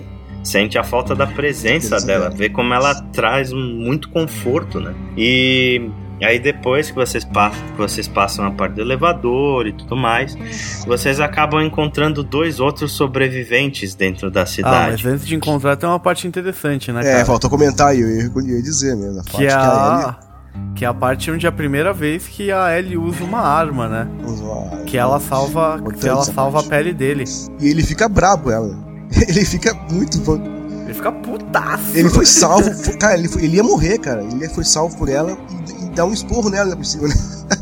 ele, dá, ele dá um esporro nela, ele não agradece ela, ele vira e fala. Não, então, exatamente, eu tô agradecido cara. por não ter meus miolos explodidos por uma criança. tipo, é, ela salvou a vida dele, velho. Mas logo depois disso você percebe que ele começa a ceder, né, cara?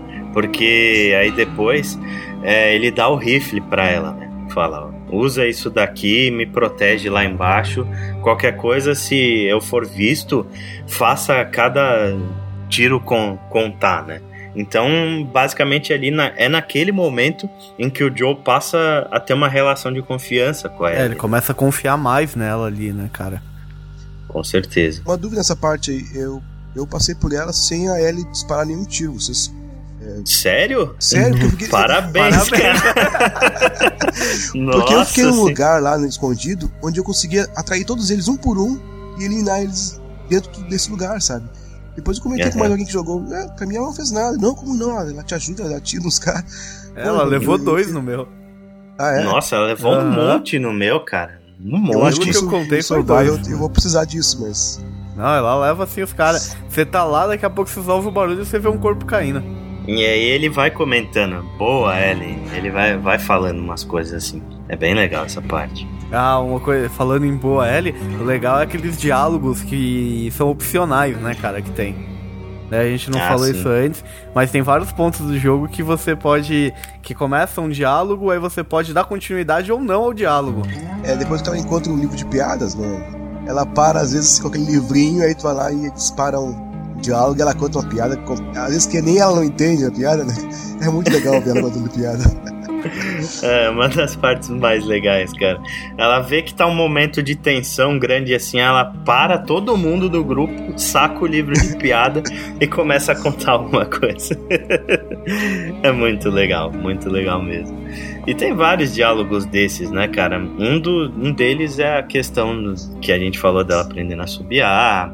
É, é a subiar é legal. Ela, ela fala sobre a Tess. Ela conversa contigo o tempo inteiro o Joel não é muito aberto à conversa, por isso que às vezes Sim. ela fica ali meio sem jeito, né? Mas ele, aos pouquinhos ele vai se abrindo, né? Percebe desde os diálogos que ele vai começando a, a, a, curtir a presença dela, ele tá gostando da presença dela. E o legal é que mais pro final do jogo isso aí vem se invertendo, né? Isso, o Joe isso. começa a, a puxar assunto e a Exatamente. Ellie fica meio quieta. E aí sim, né? Vocês encontram o Henry e o Sam, que são dois sobreviventes que estavam passando pela cidade e aí eles caíram na armadilha dos Hunters e se perderam do grupo que eles estavam. E aí você encontra os dois, eles têm meio que um esconderijo tal. E aí vocês começam a criar um, um relacionamento, né?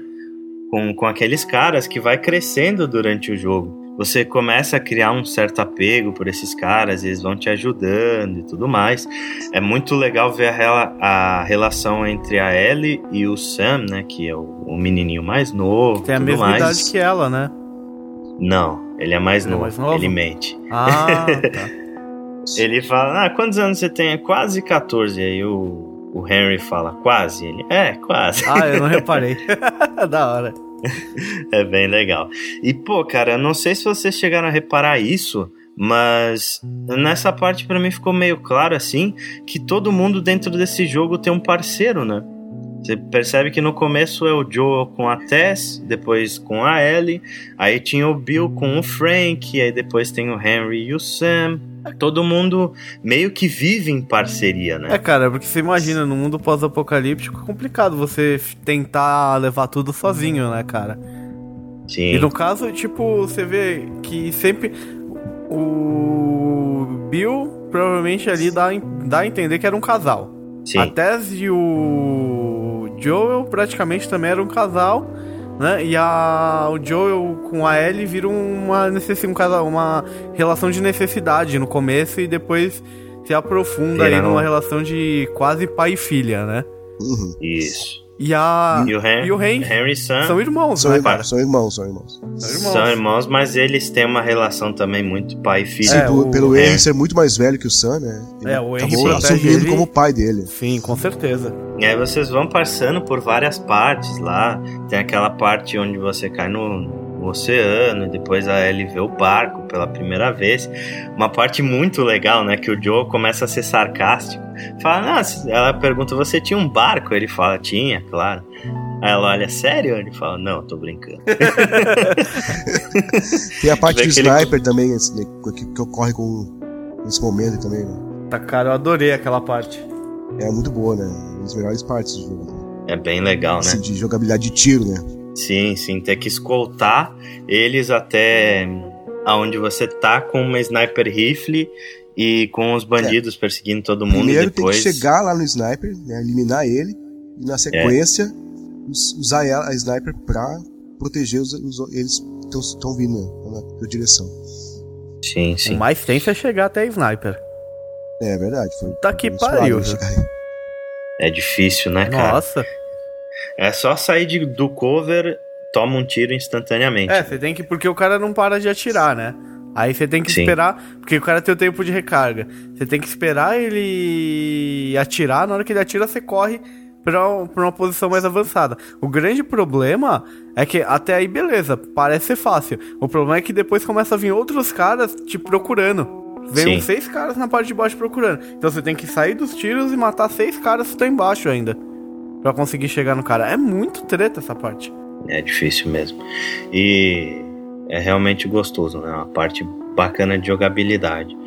E aí, beleza. Só que durante essa parte, o Chico já sacou logo de cara o que aconteceu, né? Eu não, não, tinha, não tive a percepção que ele teve. Mas nesse momento que você está escoltando o, o, o resto do grupo para onde você tá, eles são atacados por alguns infectados você tem que atirar nos infectados que estão em cima deles, né? Tem um em cima do Henry e outro em cima do Sam, se eu não me engano. Só que aí o Chico falou para mim na hora: Ah, eu tive a impressão de que o moleque foi mordido, porque hein? Eu, na hora que eu tava com o rifle mirando para tentar, porque vai, vai. Primeiro vai dois infectados, um em cima do Henry e um em cima do Sam. O Sim. da Ellie, ela se vira sozinha. Aí você tem que tirar. Na hora que eu tirei o, da, o do Henry, eu vi que, tipo, achei, rolou um movimento estranho no do, do Sam. E, tipo, e ele caiu de lado ali, tipo, o Henry, na hora que ele veio, ele pegou e matou o outro. Mas, tipo, é. ele, eu vi um movimento, porque eu tava com o zoom bem em cima da sniper. Sim. Aí eu falei, porra, eu acho que ele. Eu vi alguma coisa estranha ali, hein? É, sinal que não foi tão aleatório, né? Essa cena ela foi bem construída, né? Porque depois vocês chegam no ponto seguro, onde tem os suprimentos e tudo mais, onde deveria estar o resto do, do grupo do Henry. E aí é, o Joe e o Henry começam a criar uma certa relação de amizade, porque eles têm aquela conversa sobre as motocicletas, tal, sobre a Harley. E a Ellie tenta criar uma certa amizade com o Sam. Só que o Sam ele tá meio relutante, né? Dá para perceber claramente. Eles têm uma, um diálogo fantástico, assim, que é aquela história do, do que você tem medo, né? É, e, aí, e aí vai um questionamento nesse diálogo que eu achei um dos melhores questionamentos do jogo. Que é. Tem um momento que o. O Henry. O Henry não, o Sam vira e fala que ele tem medo de que dentro daqueles infectados a pessoa ainda esteja lá. Entendeu? Pois é, né? Que ela esteja, que ela esteja só suprimida, sufocada ali pela aquela infecção, mas que ela ainda esteja lá tentando sair e não consiga.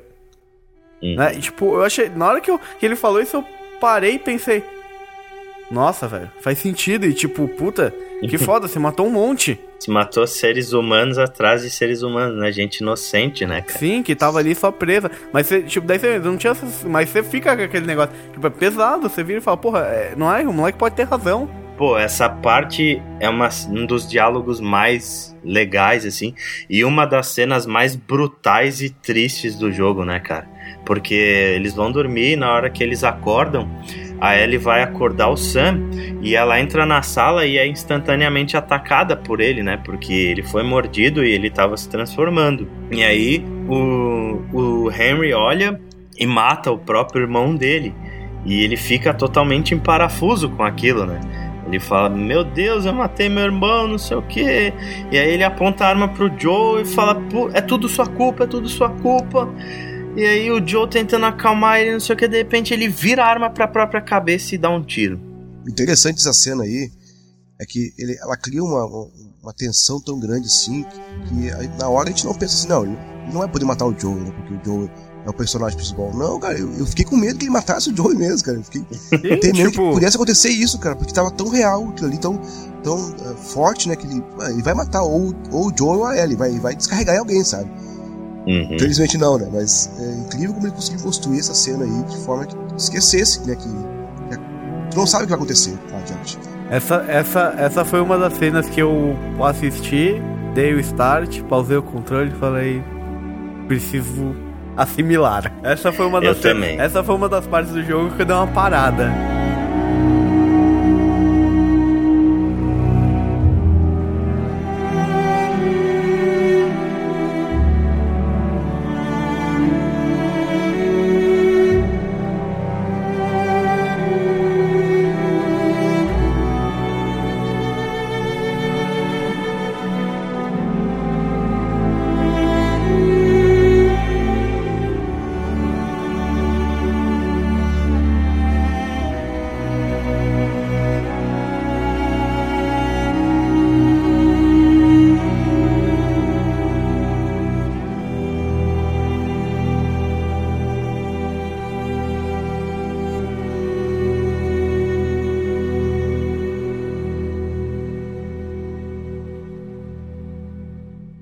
Aliás, é o que eu falei aquela hora. Imagina se fosse um jogo episódico e acabasse o episódio 1 nessa parte. Nossa, seria perfeito.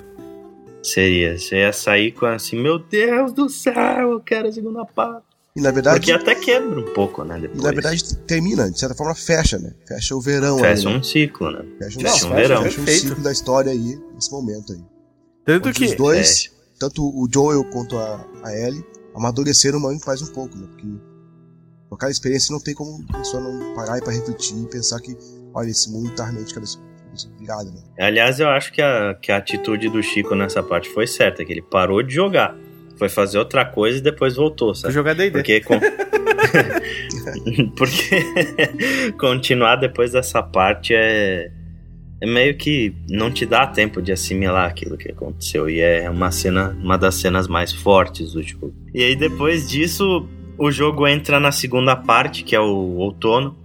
E ele decide entregar. O Joe decide entregar a Ellie pro Tommy, né? Pro irmão dele pra levar ela até os Fireflies. Aí você chega naquela parte da usina. O Tommy ele vive numa usina com a esposa dele, com uma, um grupo de sobreviventes e tudo mais, e parece que eles vivem bem ali, né? Não, vivem bem, inclusive existe a, a intenção do, do Tommy de deixar, ó, fiquem por aqui, né? Uhum. né? A gente tá bem aqui, continue com a gente aqui. E a- tem aquele momento do reencontro dos irmãos, né? Eu Sim. não lembro quanto tempo havia passado, já sei que eles falavam, né? E nesse primeiro É. encontro, aquela coisa dos dois se abraçarem ali, mesmo sabendo que haviam algumas coisas, umas feridas ali que eles. É, no fim, são irmãos, né? Então se abraçam, um momento muito legal ali. né? Aí o interessante desse arco é que o Joe ele tá decidido a entregar a Ellie pro Tommy e passar, né? Passar a Ellie pra frente pro Tommy levar ela até os Fireflies. Ele inclusive pede isso pro Tommy, só que quando a Ellie percebe que isso vai acontecer, ela foge, né? Ela entra meio que em parafuso também e ela foge pra uma cabana bem longe, aí você passa toda uma parte pra chegar até onde ela tá. E dentro dessa cabana também ocorre um outro diálogo maravilhoso, né, cara? Isso é após, após o, o Joe ter resgatado ela, né? Sim, Sim, o. Joe chega onde ela tá e ela tá lendo um livro onde ela pergunta se o mundo antes era aquilo, né? Uma, uma crítica meio social que ela faz. O mundo é- era isso mesmo? As mulheres pensando em que blusa combina com tal saia? Era, era isso que era antes? Ela acha o diário de uma menina lá, né, no quarto. E aí ela pergunta isso daí, se a preocupação era qual roupa vou usar e isso e aquilo. É interessante mesmo. É um, um mundo que ela não consegue imaginar, né, na verdade. Porque ela já nasceu e se criou nesse mundo apocalíptico já, né? Então ela não consegue imaginar tamanha futilidade, né, de se preocupar com a roupa, né? Sim, é um mundo onde você luta todo dia pra sobreviver, né, cara? O que, que é uma roupa, né? Não. É muito legal. E aí o Joe fala, não, você tem ideia de quanto a sua vida vale e não sei o que lá. E aí a, a Ellie fala pra ele, pra ele que todas as pessoas com quem ela se importavam ou morreram ou simplesmente desistiram dela, né? Todo mundo com exceção do Joe. E ela não queria isso, né, cara? Porque ela gosta dele e ela não quer ir com o Tommy e é bem claro que o Joe ele tá cedendo a Ellie pro Tommy porque ele tem medo, porque ele tá sendo covarde, né? Exatamente. Tem medo de, de assumir que tá gostando dela, de que tá querendo né, cuidar dela mesmo, né? É, e tem medo de perder ela perder, como perdeu a filha dele. De perder, né? É, e, e aí esse é o segundo turning point da, da relação dos dois. Né? Pra mim é o momento mais emocionante de todo o jogo, pra mim, na minha opinião. O final também é bastante emocionante, mas esse aí.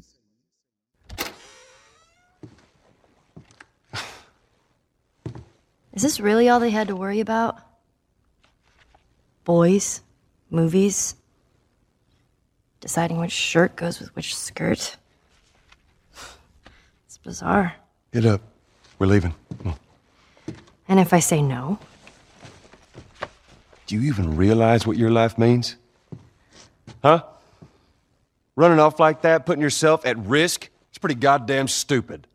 Well, I guess we're both disappointed with each other then. What do you want from me? Admit that you wanted to get rid of me the whole time. Tommy knows this area. Oh, fuck than... Well, I'm sorry. I trust him better than I trust myself. Stop with the bullshit. What are you so afraid of? That I'm gonna end up like Sam? I can't get infected. I can take care of myself. How many close calls have we had? Well, we seem to be doing all right so far. And now you'll be doing even better with Tommy. I'm not her, you know. What? Maria told me about Sarah. Ellie? And... You are treading on some mighty thin ice here. I'm sorry about your daughter, Joel, but I have lost people too. You have no idea what loss is. Everyone I have cared for has either died or left me. Everyone fucking except for you. So don't tell me that I would be safer with someone else because the truth is I would just be more scared.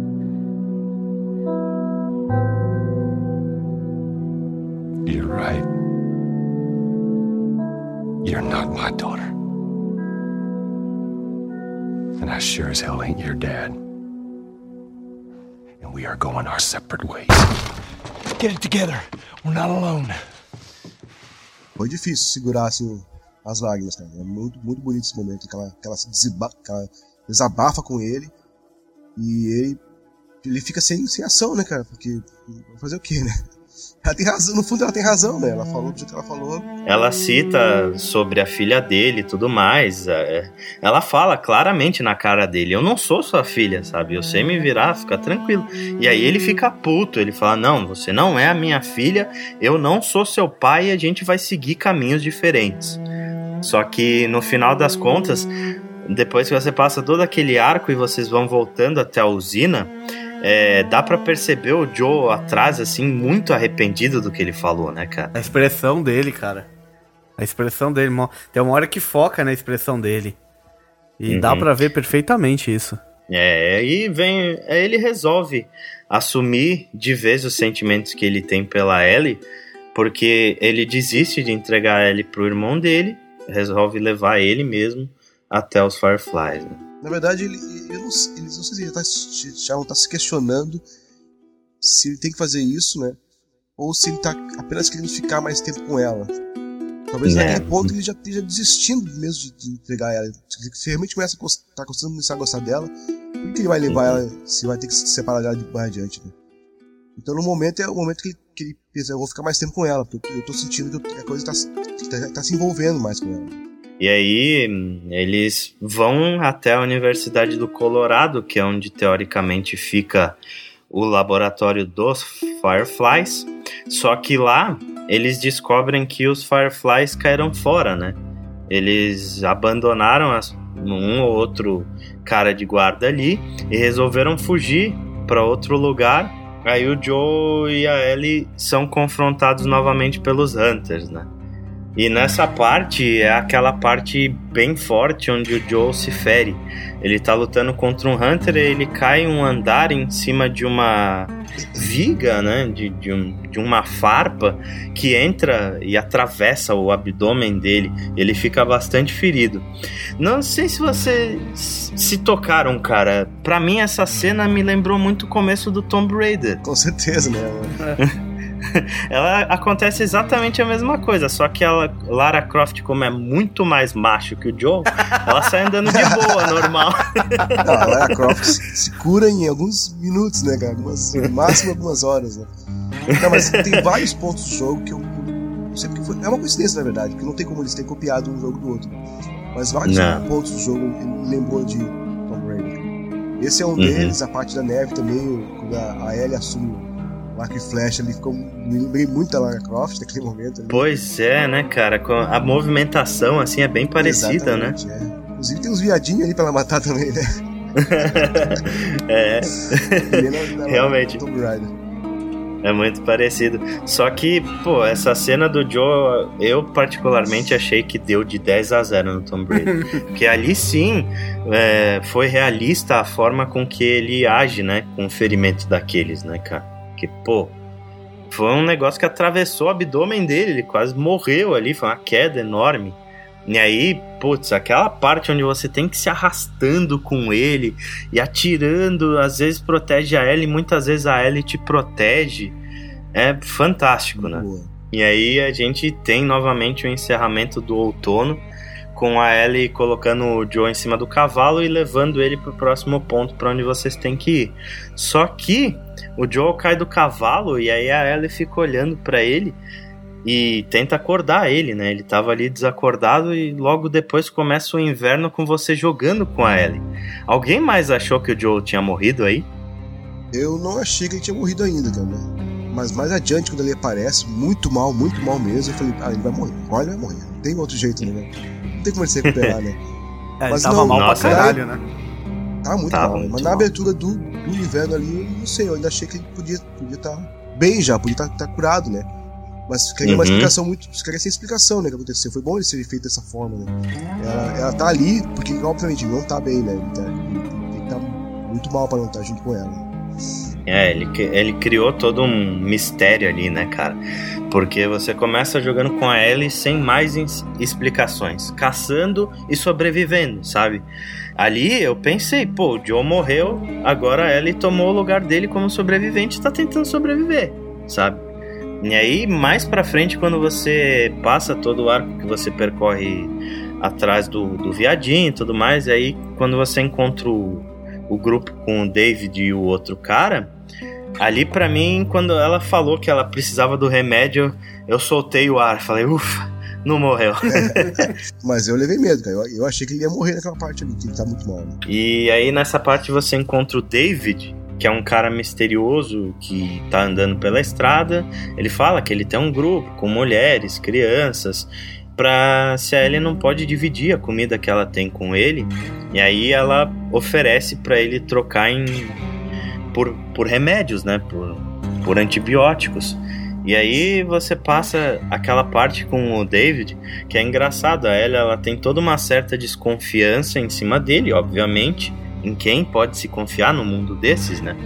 E aí quando vocês passam todo aquele arco que matam aquele monte de infectados, aí a Ellie, na hora que ela começa a confiar no cara, ele revela na realidade quem ele é, né? Ele revela que num dos outro dos diálogos mais fantásticos do jogo que deixou me deixou assim com, com muita muita apreensão, assim, angústia, me deixou muito angústia, na verdade. Eu fiquei, eu fiquei angustiado quando ele fala assim, se referindo ao Joel e a ela, que, é. que ele mandou os, os, amigos dele buscar comida e foram mortos por um lunático que tava matando ele.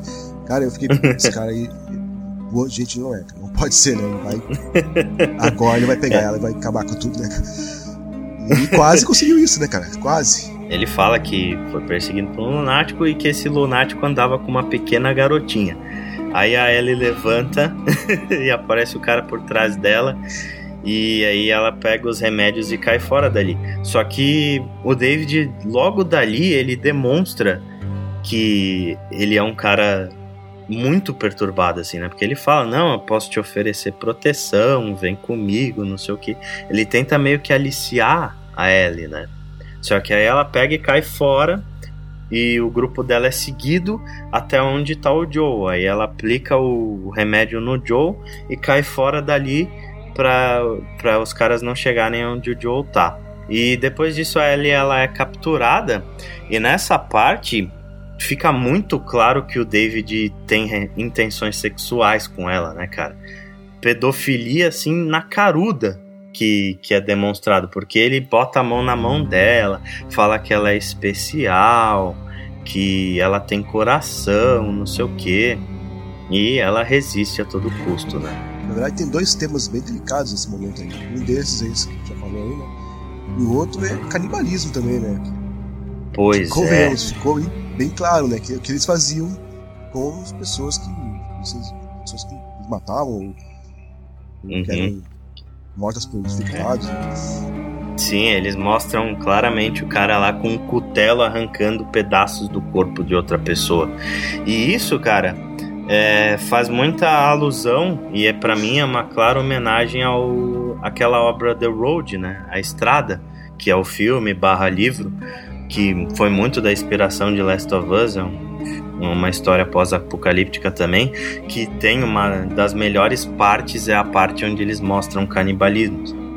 O pessoal lá fala que o canibalismo é uma das coisas que mais dava medo, não sei o quê. E isso com certeza foi uma homenagem do, do Last of Us a The Road. E nessa parte a Ellie ela é presa ela é espancada e ela é quase morta pelo David. Para mim foi uma das partes muito pesadas assim, sabe? Porque é um arco de maior sofrimento da Ellie em toda a história e eu achei assim muito triste, sabe? Eu quando, quando passou toda aquela parte, naquela batalha épica dela que ela tem contra o David, onde você tem que ir passando pelo cenário, se escondendo dele, tentando matar ele 500 vezes. É, bem é. difícil mesmo matar. Nossa, aquela cena, cara, onde depois ela acorda e ela vai se rastejando onde tá a faca. E o David vem e dá um chute nela. Depois ele vai falando: Não, você é persistente, dá outro chute, começa a enforcar ela, sabe? É muito triste e muito pesado mesmo.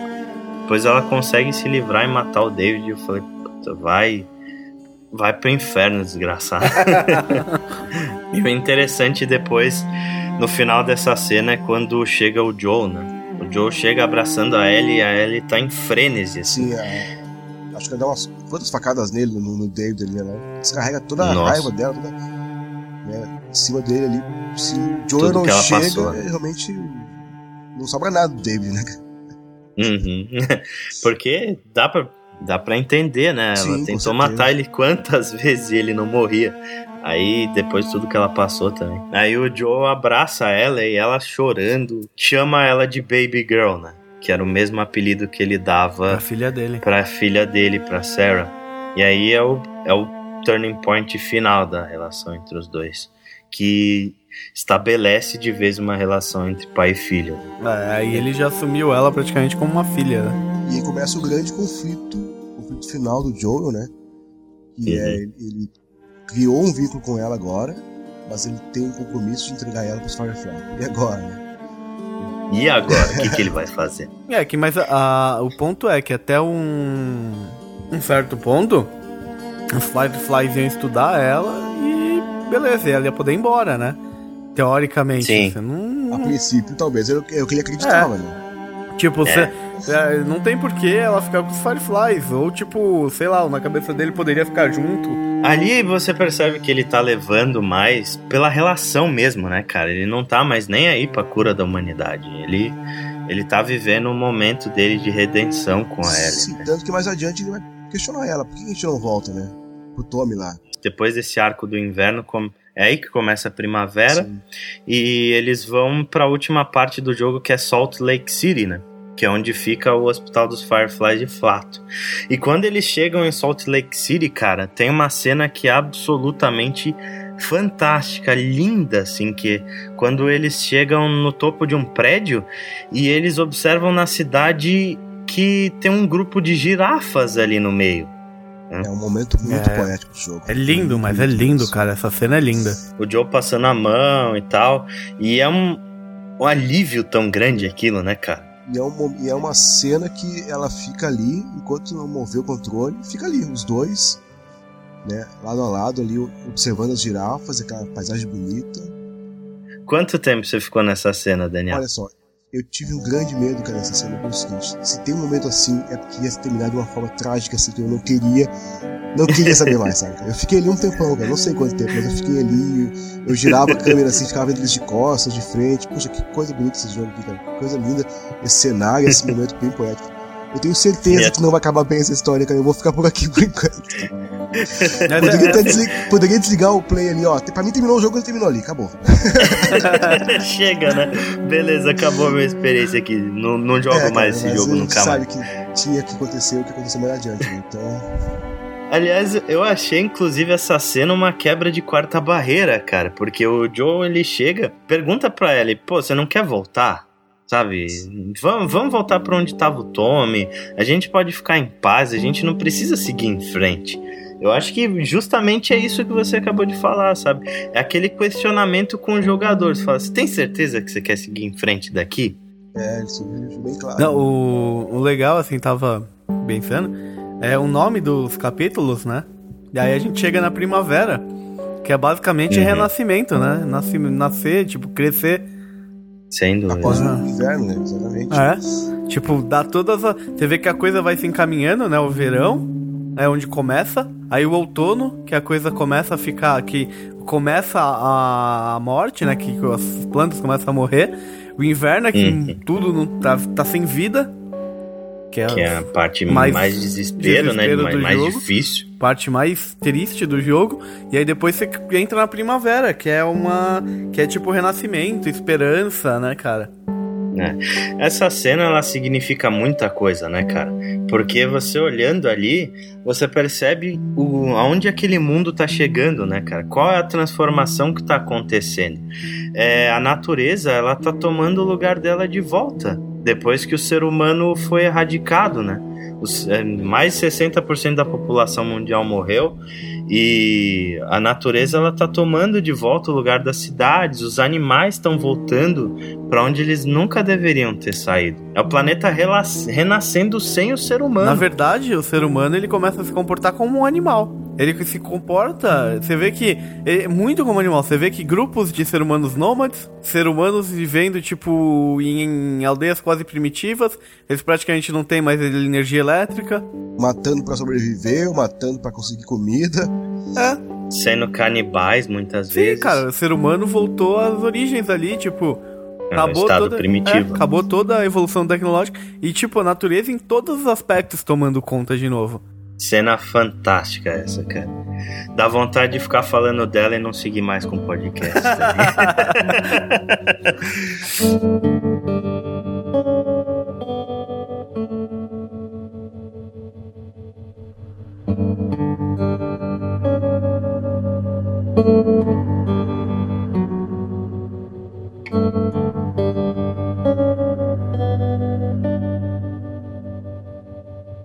É, e depois a gente vai pro sprint final, né? Que é a cena do hospital. Você, a gente passa pelo metrô lá, toda aquela parte onde tem os bloaters e tudo mais, que é praticamente o último arco, onde o Joe salva a Ellie de um afogamento, e na hora que ele tá recuperando o ar dela, chegam os Fireflies e dão uma porrada na cabeça dele. Quando o Joe acorda no hospital, ele tá de frente para Marlene e a Marlene conta o que aconteceu, que a Ellie ela tá sendo preparada para cirurgia porque os médicos descobriram o que aconteceu. O que aconteceu foi que o fungo que estava dentro dela sofreu uma mutação e os médicos retirando aquele fungo dali, eles conseguem, vão conseguir fazer uma vacina, né? É, o problema é na onde que o fungo cresce no ser humano, na onde que ele se desenvolve. Ele No cérebro. Na verdade, na base do cérebro, no, no córtex, né? Aquela é, parte ali ele de baixo. Ele cresce dentro, é. dentro da caixa craniana, né? Sim, cara? Que, e aí o que acontece? Não tem como eles retirarem aquela parte e ela sobreviver. É, a mensagem é, é que ela não vai sobreviver, né? E o Joel entende isso. Não, ela fala assim, claramente, né, a Marlene? né? E o Joe ele fica revoltado e tem aquele conflito onde a Marlene fala: Nossa, você acha que você tá sofrendo? Eu conheço ela desde que eu era pequena, não sei o quê. Fica todo aquele conflito interno de todo mundo, sabe? E, inclusive o conflito interno do jogador, né, cara? Porque é nessa hora que você faz a sua escolha moral como, como jogador dentro, dentro de The Last of Us. É, você não tem muita alternativa, mas é daí que você ou começa a odiar o Joe de vez, ou pega, pega mais empatia por eles. O ah, que, que vocês sentiram nessa cena? O que, que você sentiu, Daniel? É... Como você agiria? Você agiria da mesma forma que o Joe? Olha, cara, complicado, complicado de responder. Na verdade, como falasse, não tem muita alternativa, né? Então uhum. eu resolvi assumir o modo como eu construí o personagem do, do Joe na minha cabeça. Ele já teve uhum. uma perda muito forte na vida dele. E absolutamente não estava afim de perder novamente. E no primeiro momento, até antes, eles, quando eles são capturados pelo Firefly, ocorre um pequeno, uma relembrança assim, do que aconteceu com a filha dele. Porque eles chegam armados e apontam a arma para ela e para ele, e ele, e no momento eu pensei, vai acontecer a mesma coisa com minha filha, que aconteceu com minha filha, né? É, Mas é não, verdade. Só que acaba acontecendo no desenrolar da história, ou seja, ela vai ter que ser sacrificada para que a cura. Na verdade, não é uma, não é uma, não é uma garantia de cura, né? Mas para se fazer o estudo que chegasse a cura. Né? Então, o que, que, é o óbvio dele, cara? Dane-se, cara. Eu não quero saber. Eu não quero perder de novo a pessoa que eu tô. Que eu tô me apeguei, que eu tô amando, que, que, é minha, que eu tô tratando como filha mesmo. Pois é, né? Ele passou por tudo aquilo não para chegar numa cura, mas sim para curar a si próprio, né, cara? Para voltar a sentir, para voltar Exato, a se apegar é a, cura, a, alguém. A cura dele mesmo, exatamente, foi bem, bem colocado.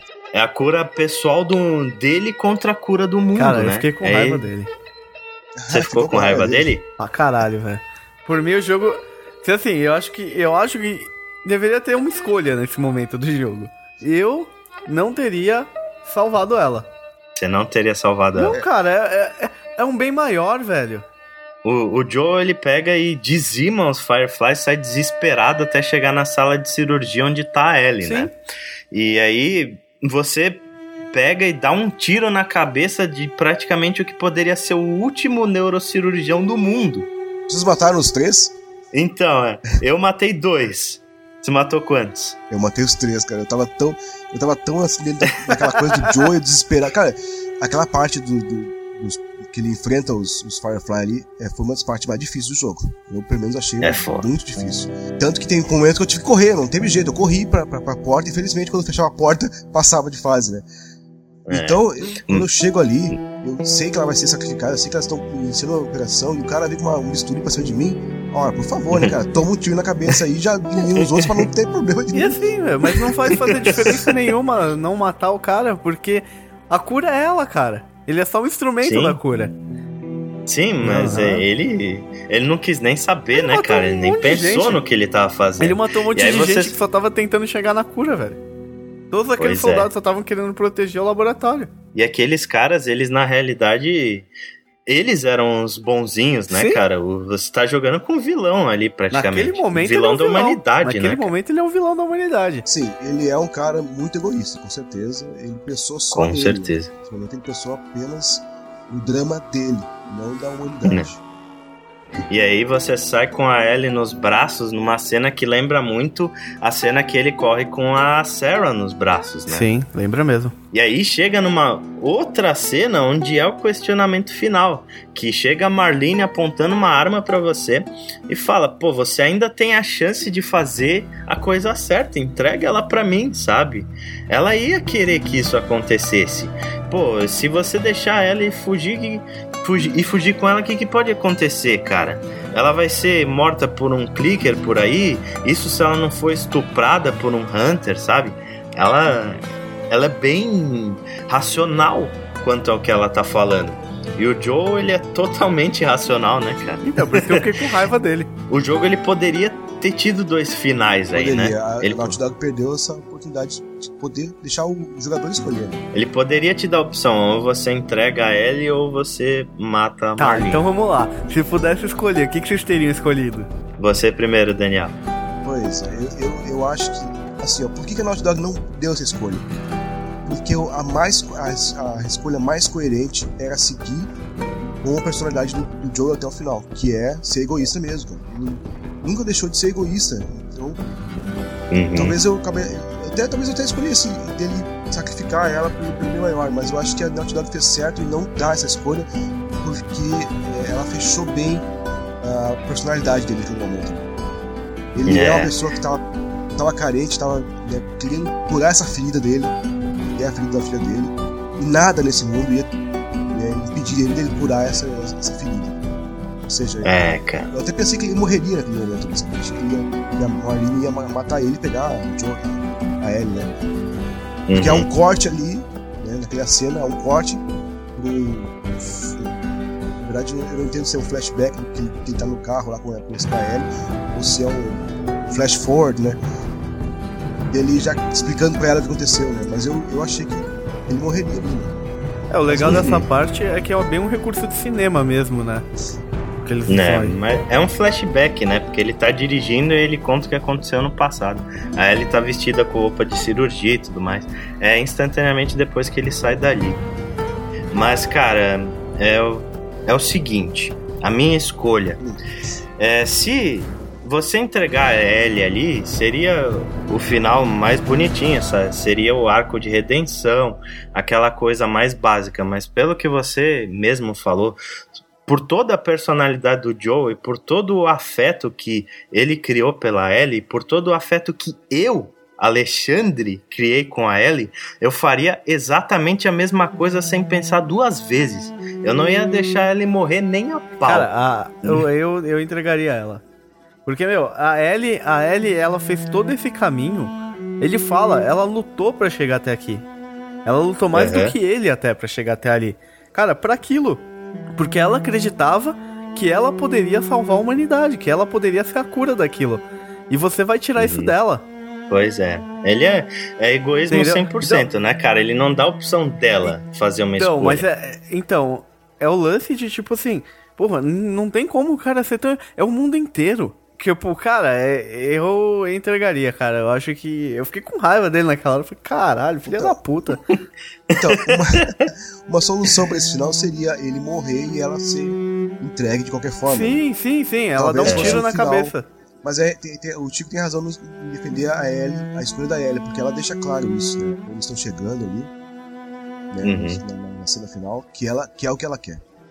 Que o Joey convida sim. ela, vamos voltar pro Tommy e ela acha que não, que ela, que ela, que ela vai fazer diferença ali, né? Ser, ser é. entregue para ser pesquisada, né?